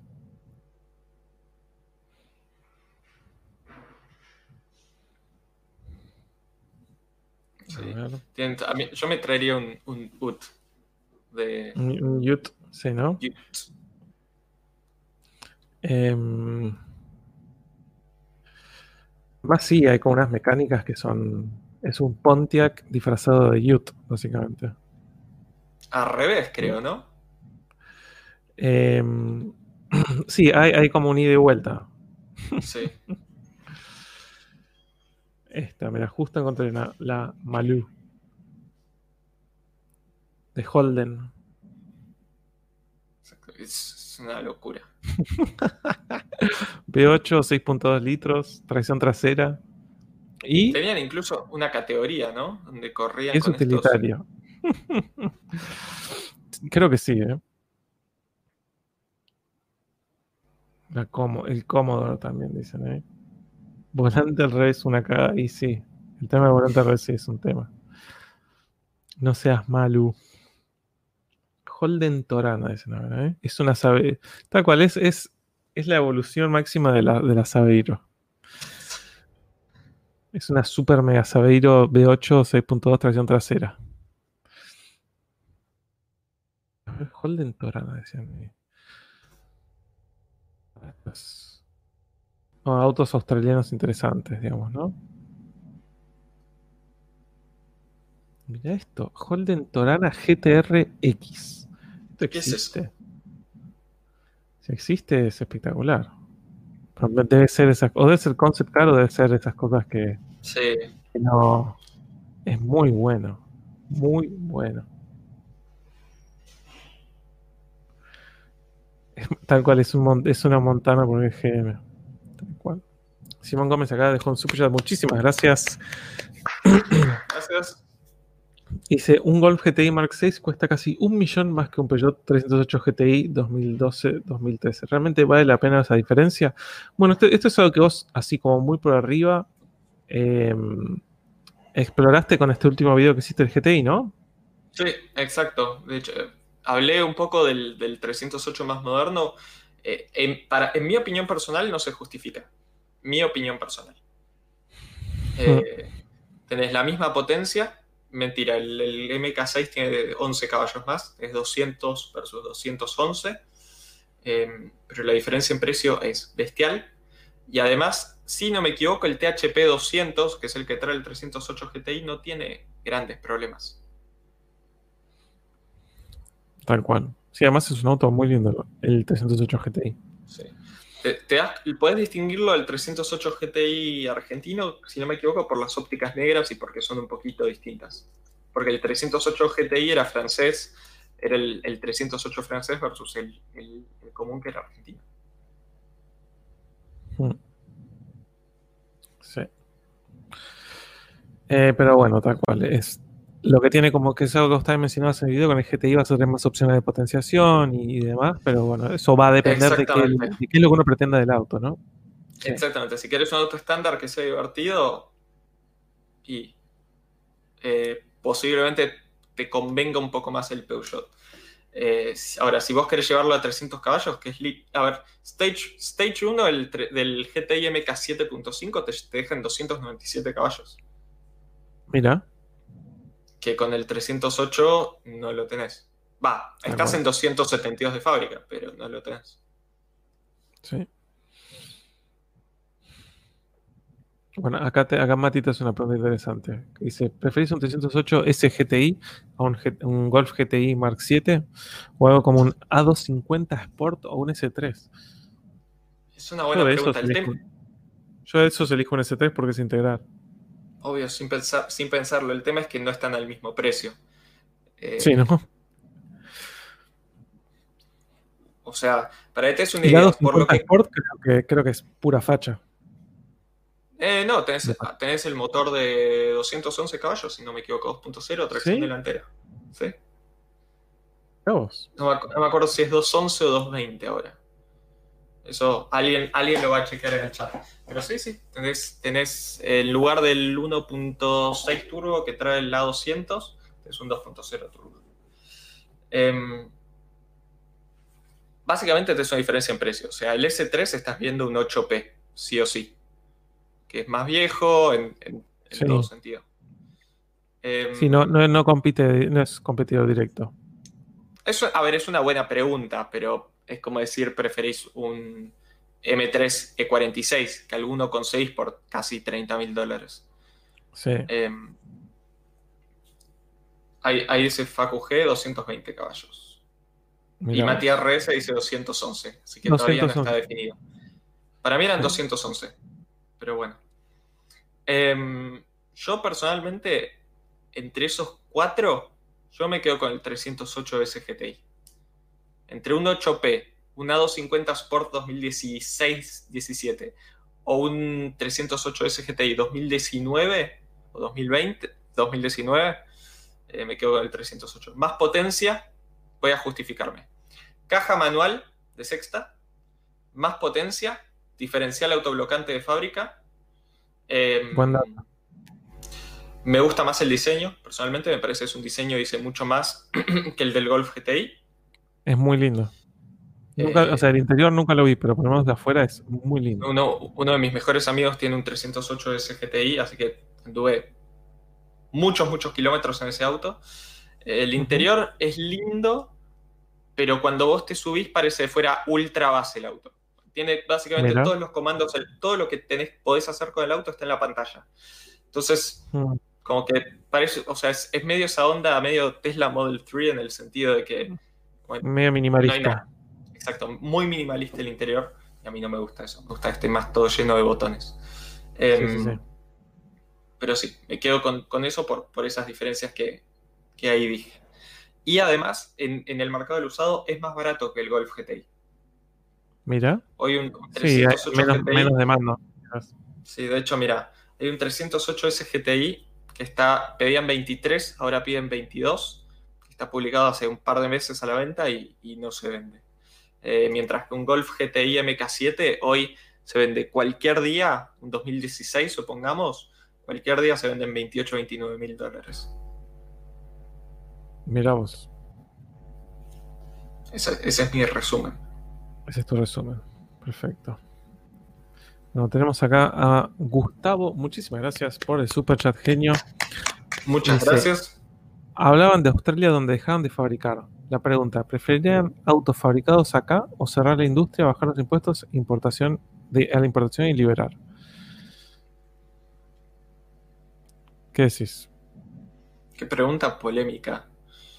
Em, solo voy a decir algo, sin, decir una respuesta. Porque hay, hay, muchos factores en juego, muchísimos. Yo creo que muchas veces cuando se habla de los beneficios de la industria nacional en la Argentina, que son ciertos, en el sentido de que algo de trabajo da, em, hay dos cosas. La primera es que toda la industria nacional en la Argentina está pensada casi principalmente, salvo Toyota, para alimentar el mercado interno o el mercado interno más Brasil. Me parece una visión que siempre fue equivocada, o sea, siempre lo que tenés que buscar es exportar, o sea, podés producir pickups acá y, importar el resto de los autos y no, te cambia nada. Y lo segundo es que para mí hay un factor que no se toma en cuenta, que, es el, costo que tiene la sociedad eh, en ocasiones tener que andar en autos obsoletos o en autos caros, eh, más, más allá de los puestos de trabajo. Es decir, las vidas que, se pierden porque tenemos, porque nuestros autos no tienen control de estabilidad, o eh, la cantidad de gente que no puede acceder a su, propio auto porque los autos son carísimos. Em, la cantidad de gente que anda en autos que, de nuevo son inseguros o consumen más o contaminan más. Y, todo eso es un costo que nunca lo vi tomado en cuenta en, en el debate de si vale la pena o no. Parece que son esos factores los que uno tiene que, tomar en cuenta. Yo creo que eh, incluso si mañana decís quito todos los aranceles a la importación de los autos, el segmento de las pickups sigue siendo viable. Y esos son vehículos que se van a seguir produciendo en la Argentina. Eh, y con el resto de los autos, no sé cuánto se pierde. Esa es mi visión. Para mí tendrían que básicamente reducir todos los impuestos de tal manera de que realmente haya un incentivo para que todas las marcas quieran producir acá y tenga muchísimo más sentido que habrán 25 millones de fábricas en toda la extensión que tenemos de, país y generar muchísimos puestos de trabajo, pero tendría que haber un, un incentivo a nivel impositivo, digamos, ¿no? Eh, sí, claramente no lo hay. Sí, a ver, a ver. Porque después tenés solamente, tenés casos como eh, Paraguay, que sí es un lugar que es muy pequeño y que no tiene industria, entonces sí dicen, ¿sabes qué? Listo, no vamos a competir en este aspecto eh, y importan todo lo que tiene que ver con eso y listo, ya fue. hay, algo que, que, es, es verdad, que es es que, a ver, cuando vos exportás autos, como Toyota cuando exporta la Hilux, exporta sus vehículos a mercados donde tiene que salir a competir con, con, autos de todas partes del mundo, como es México, por ejemplo. Y lo logra. Em, entonces, eh, si el día de mañana en la Argentina no hubiese impuestos para la fabricación de autos, Toyota seguiría fabricando. Por ejemplo, por decir una marca, probablemente Ford seguiría fabricando Ranger. Por, dar otro ejemplo. Sí. Eh, tenemos para mí una, visión muy de que el único mercado es el mercado local y la realidad es que la guita en serio como país está en vender afuera, no vender en Argentina. Y tener, tener un mercado de autos tan cerrado, eh, la única diferencia que te hace es en las ventas que haces en el mercado interno. Para el mercado internacional estás en la misma. Em, incluso en realidad se te encarece la cadena de producción, porque si vos tenés un auto y ese auto tiene un insumo importado, eh, lo tenés que pagar. Sí, sí, además también entramos en algo mucho más complejo que es, de repente decís, bueno, está bien, creció toda la industria o tenés un montón de incentivos, pero de repente querés exportar algo, bueno, vas a recibir tu dinero al cambio que... Ah, no, olvídate elige, que, nosotros elijamos. Es algo que. ¿Y cuándo nosotros elijamos? Yo no, entiendo cómo como país puedes desincentivar las exportaciones, que es lo que te trae guita. Literal. Eh, pero bueno, eso es. Exactamente. Va más allá de los autos. Exactamente, por más de que vos tengas todas las fábricas, toda la gente trabajando y tengas una calidad y unos procesos de certificación de calidad, si después agarras y le complicas la vida a la gente que dices, bueno, estamos haciendo todo esto y tenemos todas estas industrias, vamos a exportar para que traer eh, eh, de alguna manera moneda extranjera. No, no, espera, te lo vamos a complicar. Pero bueno, eso es, la idiosincrasia. Es como lo que hablábamos de, bajar los kilometrajes, de bajar el kilometraje de los autos. Eh, ya es así, es el folclore. No, obvio. Tal cual. Bueno, ahora salió, salió y se se hizo y se deshizo em, el aumento de... Ahora me acuerdo si es una tasa o si son directamente retenciones para la exportación de vehículos. No sé si lo leíste, Ano. No, no. Y básicamente había una tasa, no me, acuerdo si era, si era realmente, eh, específicamente eh, retenciones o una tasa de no sé qué, que estaba fijada en como si te dijera que tenías que pagar 4 pesos por dólar exportado. Sí. Eh, y lo cambiaron a que sea 8%. Directamente. directamente. En el primer caso, cuando sube el a medida que sigue subiendo el dólar, se te va licuando. Eh, y en el otro caso es un porcentaje. Y salieron todas las automotrices a, pegar y decir básicamente, che chicos, nos están diciendo que exportemos más autos y nos clavan un impuesto que hace que, sea, que nuestros productos sean más caros afuera. Y fueron para atrás con eso. Mira. Sí, sí, sí, son esos, esos como eh, parches que dicen, che, bueno, che, necesitamos más. Bueno, metele esto acá. Pero no sabemos cuáles son las ramificaciones. Vos metele. Si alguien chilla, después vemos. Exactamente. Bueno, como pasó ahora también, volviendo, creo, no sé si esto lo hablamos hace, hace poco, ¿no? Esta cosa del de, el tema del acceso al dólar, al dólar oficial eh, con el tema de los, bienes suntuosos. Suntuoso, ahí estaba. Em, y que de repente los autos, entre comillas, de lujo que son importados ya, no tienen acceso al dólar oficial, ¿no? Sí, igual viste que, especificaron el valor. En, la, creo que la 25 mil dólares, creo que decían una cosa así. 25 mil dólares eh, free on board, eh, en la práctica son autos con precio de lista eh, aproximadamente entre 80 y 90 mil dólares. Sí. Así que ahí.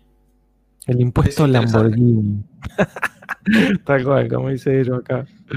son, esas, medidas que, ponen por una cuestión no, de recaudación, porque no mueven la. O sea. No mueven la, la, plata se va en los, en los. en las Renault Duster que entran. No, no en los Lamborghinis no mueve la aguja, eh, pero es un tema que, por una cuestión de imagen tuvieron que salir a hacer porque era, era toda esta cuestión de, che, en definitiva, el, está subsidiando la importación de Lamborghinis con, con, los dólares de las de, la liquidación forzada de los exportadores. Sí, sí, sí. Es un tema de imagen y, y de como de hacer una, una cosa de desincentivar, ¿no? Como, che, te vas a comer esta pared. Sí, igual lo que estoy viendo ahora es que hay varias marcas, véase, marcas y concesionarios, que se aprovecharon eh, de que salieron a decir autos de lujo entran ahora con al, dólar que puedas conseguir, que en la práctica va a ser contado con liqui. Eh, y, y, dijeron, o sea, básicamente salieron a venderlo como que aplicado ahora en más en todos sus autos ya hay una trampa, porque hay un montón de autos que son entre comillas de lujo, pero que como están por debajo de ese valor FOB, van a seguir entrando con dólar oficial. Eh, por ejemplo, una 3. Sí. Un, clase A. Así que hay, una trampa. O sea, básicamente hay, bastante gente que salió, o sea, marcas, concesionarios que salieron a decir, mirá que ahora, por ejemplo, el BMW Serie 1 entra a dólar billete. Y en realidad no, el dólar, el, BMW Serie 1 lo vas a seguir trayendo a dólar oficial. El que va a entrar con dólar billete es un Serie 5 o, un buen Serie 3. Que, que, que, o sea, todo es, algo que es terrible y además tenés esto, que digan, no, bueno, ahora, ahora con esto, mm, mm", cuando en verdad tendría que haber, o sea, en vez de decir, che, vamos a vender más, es, no, vamos a, viste, tratar de ordeñar esta situación lo más posible. Qué caradurismo, por Dios. Hago, un pequeño paréntesis. ¿Viste la cantidad de dislikes de este vivo? Sí, sí, sí, veo que dice menos, menos algo. decía menos 3 y ahora dicen menos 2. Es insólito. Muy bueno. Muy bueno. Sí, sí, veo que lo estaban comentando también. Como acá, Danilo Marino Bata, muchísimas gracias. Muchas gracias. recién llegó, quiero la remera de Lucas y recomendarles que vayan al canal de Isimi que viene gustando mucho. Un abrazo. Yo no, lo conozco. primero, para, tengo que agradecerte al fin a alguien al que le gusta esta remera y no me dice que es un pijama. Eh, ahora ahora no, lo conozco, voy a buscar el canal, a ver de, qué se trata. poquito. A ver, vamos a verlo por encima. ¿Qué tipo de contenido hay? Eh, puede ser interesante. Puede ser interesante. Hay muchos buenos canales. Que no era un pijama, dicen por ahí.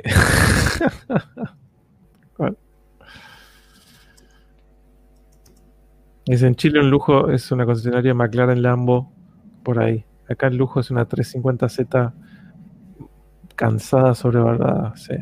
Peor que eso. No, no, es un Vento GLA. Qué tristeza. Acá Tomás dice, Lucas, yo dije que me encanta la remera desde el comienzo. es verdad, es verdad. Bien ahí. Y, para y Tomás también me dijo me tengo que cortar el pelo. Sí, me tengo que cortar el pelo, pero igual tengo el pelo así, como tan eh, alborotado de Herbal Essences, porque mm, me metí en la pileta. Y no me, y no me hice nada, no me peiné en lo más mínimo. Así que este es el pelo como lo tenía con el, con el cloro de la pileta y eso. Así es, es, es, es como algo placentero. Esa cosa como no me importó un joraca y listo, quedó así el pelo. Sí. Acá el lujo es una mieta noventosa, dice por ahí el noob de los noobs. Bora es un lujo, obviamente. Buenas Emiliano Sarlo. Eh, sobrevaloradísimo. El Vento GLI. El Vento no. El, tenemos que hacer el. Ya me olvido de nuevo. ¿Cómo se llama? ¿Cuál? El polo, que, el polo con cola.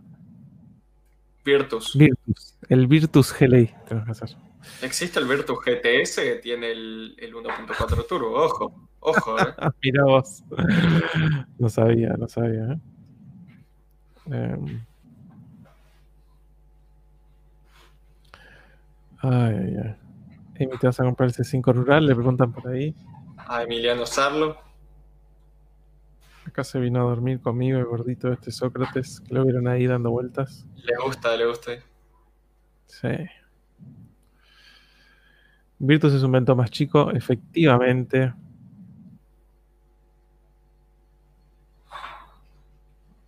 Exacto. acá, Gonzalo se sigue amargando.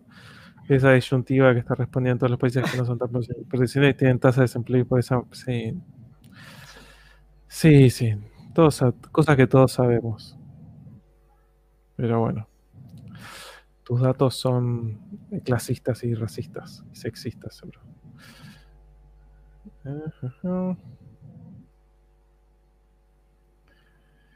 ¿Qué pasó con el micrófono de Lucas? Micrófono, está acá, está acá. ahí escondido. No lo puso tan en primer plano, pero está ahí. El micrófono de oro puro. Sí. Exactamente. Exactamente. ¿Querés, que hagamos dos preguntas más, Dano? Dale, dale. Y le vamos dando. No dijimos ni Casil, no dijimos Power Shift. Y no dijimos a Lucille. Nos falta algo más. Tal cual. Total cual, total cualmente. Eh, absolutamente eh, tal cual. Sí, creo que. Ahí está. 24 quilates, dice Hugo.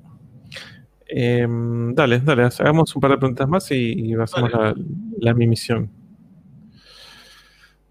Mi, bariloche y su bariloche, nuestro bariloche. ¿Qué pasó con los likes? Micrófono de Spec. Tu micrófono es de, Yanni de Yanni Mais, de, de Carwow. Porque Flight. Apareció para de nuevo. Que no me amargo, yo soy chileno, solo empatizo con mis amigos argentinos. Bueno, mejor todavía. Se agradece, Gonzalo, en serio. Se agradece muchísimo. Genio. Eh, bueno, ya apareció. Eh, Emilio Gonzalo, muchísimas gracias. Gracias. Futuro. ¿Saben de un futuro? Futuro dueño de un C5 rural. Mira qué bien. Me dice, ¿saben de alguna experiencia comprando algún auto en una subasta acá en Argentina? Yo personalmente no. Yo sí. Eh, sé de, una persona que compró en Narváez Beat un Mondeo con Mondeo 2005 con 420.000 kilómetros. ¿Y? Que, le salió sin ningún problema. Hoy creo que el auto tiene 490, algo así. ah, qué bien. Básicamente la experiencia de tuvo es que hay que tomar en cuenta mucho el valor de impuestos, comisiones, etcétera, se cobra después. Eh, y lo otro de tuvo es que tuvo una demora en entregarle el auto porque básicamente se lo compró una empresa muy grande, creo que era IPF, alguna así. Em, y la última preocupación de, la empresa básicamente es entregar el mondeo que está en el fondo del galpón con 420 mil kilómetros.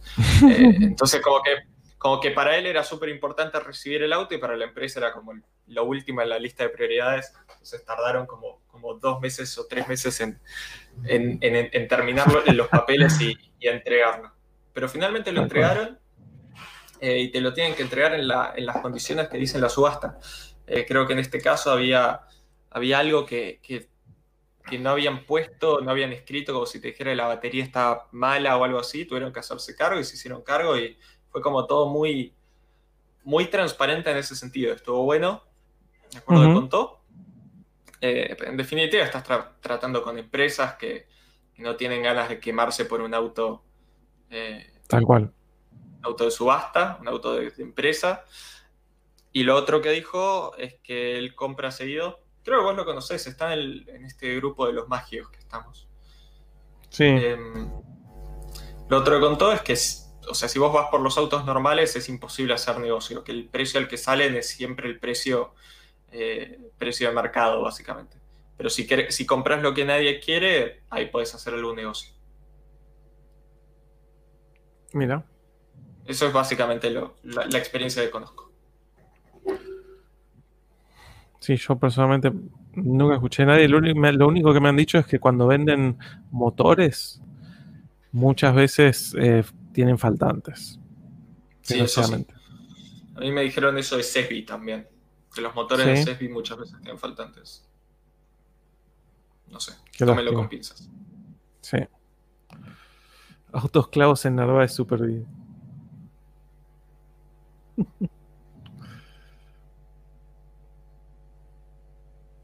Dice, eh, muy difícil ganar una subasta de verdad.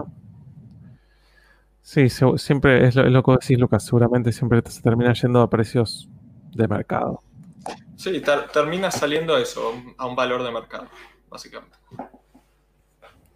Eh, lo mismo que si hubiese sido y lo hubieses comprado, salvo casos muy puntuales. Dice Narváez vende remanentes de Sesbi, mira vos, dice ahí No sabía. yo cuando estuve buscando algún motor para el charade me dijeron no compres en Sesbi que siempre vienen con faltantes. Y aparentemente se lavan las manos. Me lo dijo, bastante gente. Es que temita, ¿eh? ¿Por qué ya no hablan del quid? Pregunta por ahí. Faltan dos pistones nomás, no pasa nada. Ay, ay, Ahí Danilo que dice que hagamos un Cars and Beats local. Justo en el video anterior mencioné por qué eso no sería posible en la Argentina. O más bien por qué no sería práctico. Sí, desgraciadamente sí. Necesitas sí o sí un martillero físico, una persona del colegio de martilleros al que se le pagan honorarios físicamente presente para cada subasta que haces en la Argentina. Sí, por eso es que habían dejado de hacer subastas en Kosovo, nos habías mencionado, ¿no? ¿En Mercado, eh, Libre? Mercado Libre, Remate, todos esos dejaron de hacer subastas. Sí. Sí. Sí, además no sé si vieron, hay, algún que otro video de, gente contando su experiencia con Cars and Beats y es como súper... Eh, súper involucrado lo que hacen ellos.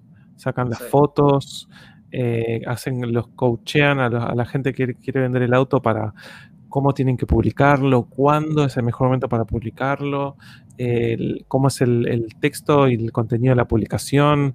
No es simplemente que hostea, no es como Mercado Libre vos subís tus cosas y boom y listo, y estás. Sino que van armándose también como una especie de, de agenda de, bueno, vamos a aplicar este auto, pero este quizás ahora no, para que no se pise contra el otro, porque son medios similares y que no quitarle, que uno no le quite protagonismo al otro. Em, eso ya en el Exacto. Eso ya en el contexto de Estados Unidos y después le tendrías que agregar la complejidad de esto que mencionaba Lucas, de que tendrías que tener martillero público, no sé qué, listo, ya está. Que a ver, ahí, ahí dicen, no es, que, conseguís un martillero buena onda que va gratis a, tus subastas. Los martilleros tienen un honorario regulado por el Colegio de Martilleros, eh, de la misma forma que un, abogado no puede cobrarte lo que quiere. O sea, hay un piso de lo que te puede cobrar un abogado, hay un piso de lo que te puede cobrar un martillero.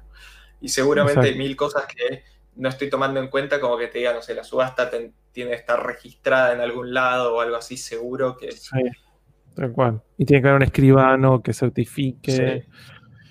Sí. sí. Exacto. Exactamente. Martillero de honor en Black ¿te imaginas? Ay, Acá, acá tenemos el super chat de Martín. Muchas gracias, Martín. Yo lo había leído que lo puso ahí, dice. Me das un martillero a la a, FIP, asumo a la FP, a la Campo, Instituto Patria, al PAMI, ANSES, hacer una rematar el auto, declaración jurada libre de deuda, rentas provincial y nacional, un abogado y un escribano seguramente también. Exacto. Exactamente. Ay, el impuesto al sello, el sello al impuesto, el formulario del impuesto y el impuesto al sello del formulario. Sí, sí, sí. Son, son, sellos que son carísimos, son sellos que están hechos de marfil y tienen todo, y son, son tricapa, tienen, la capa del medio está hecho de oro puro. Eh, sí, sí, sí.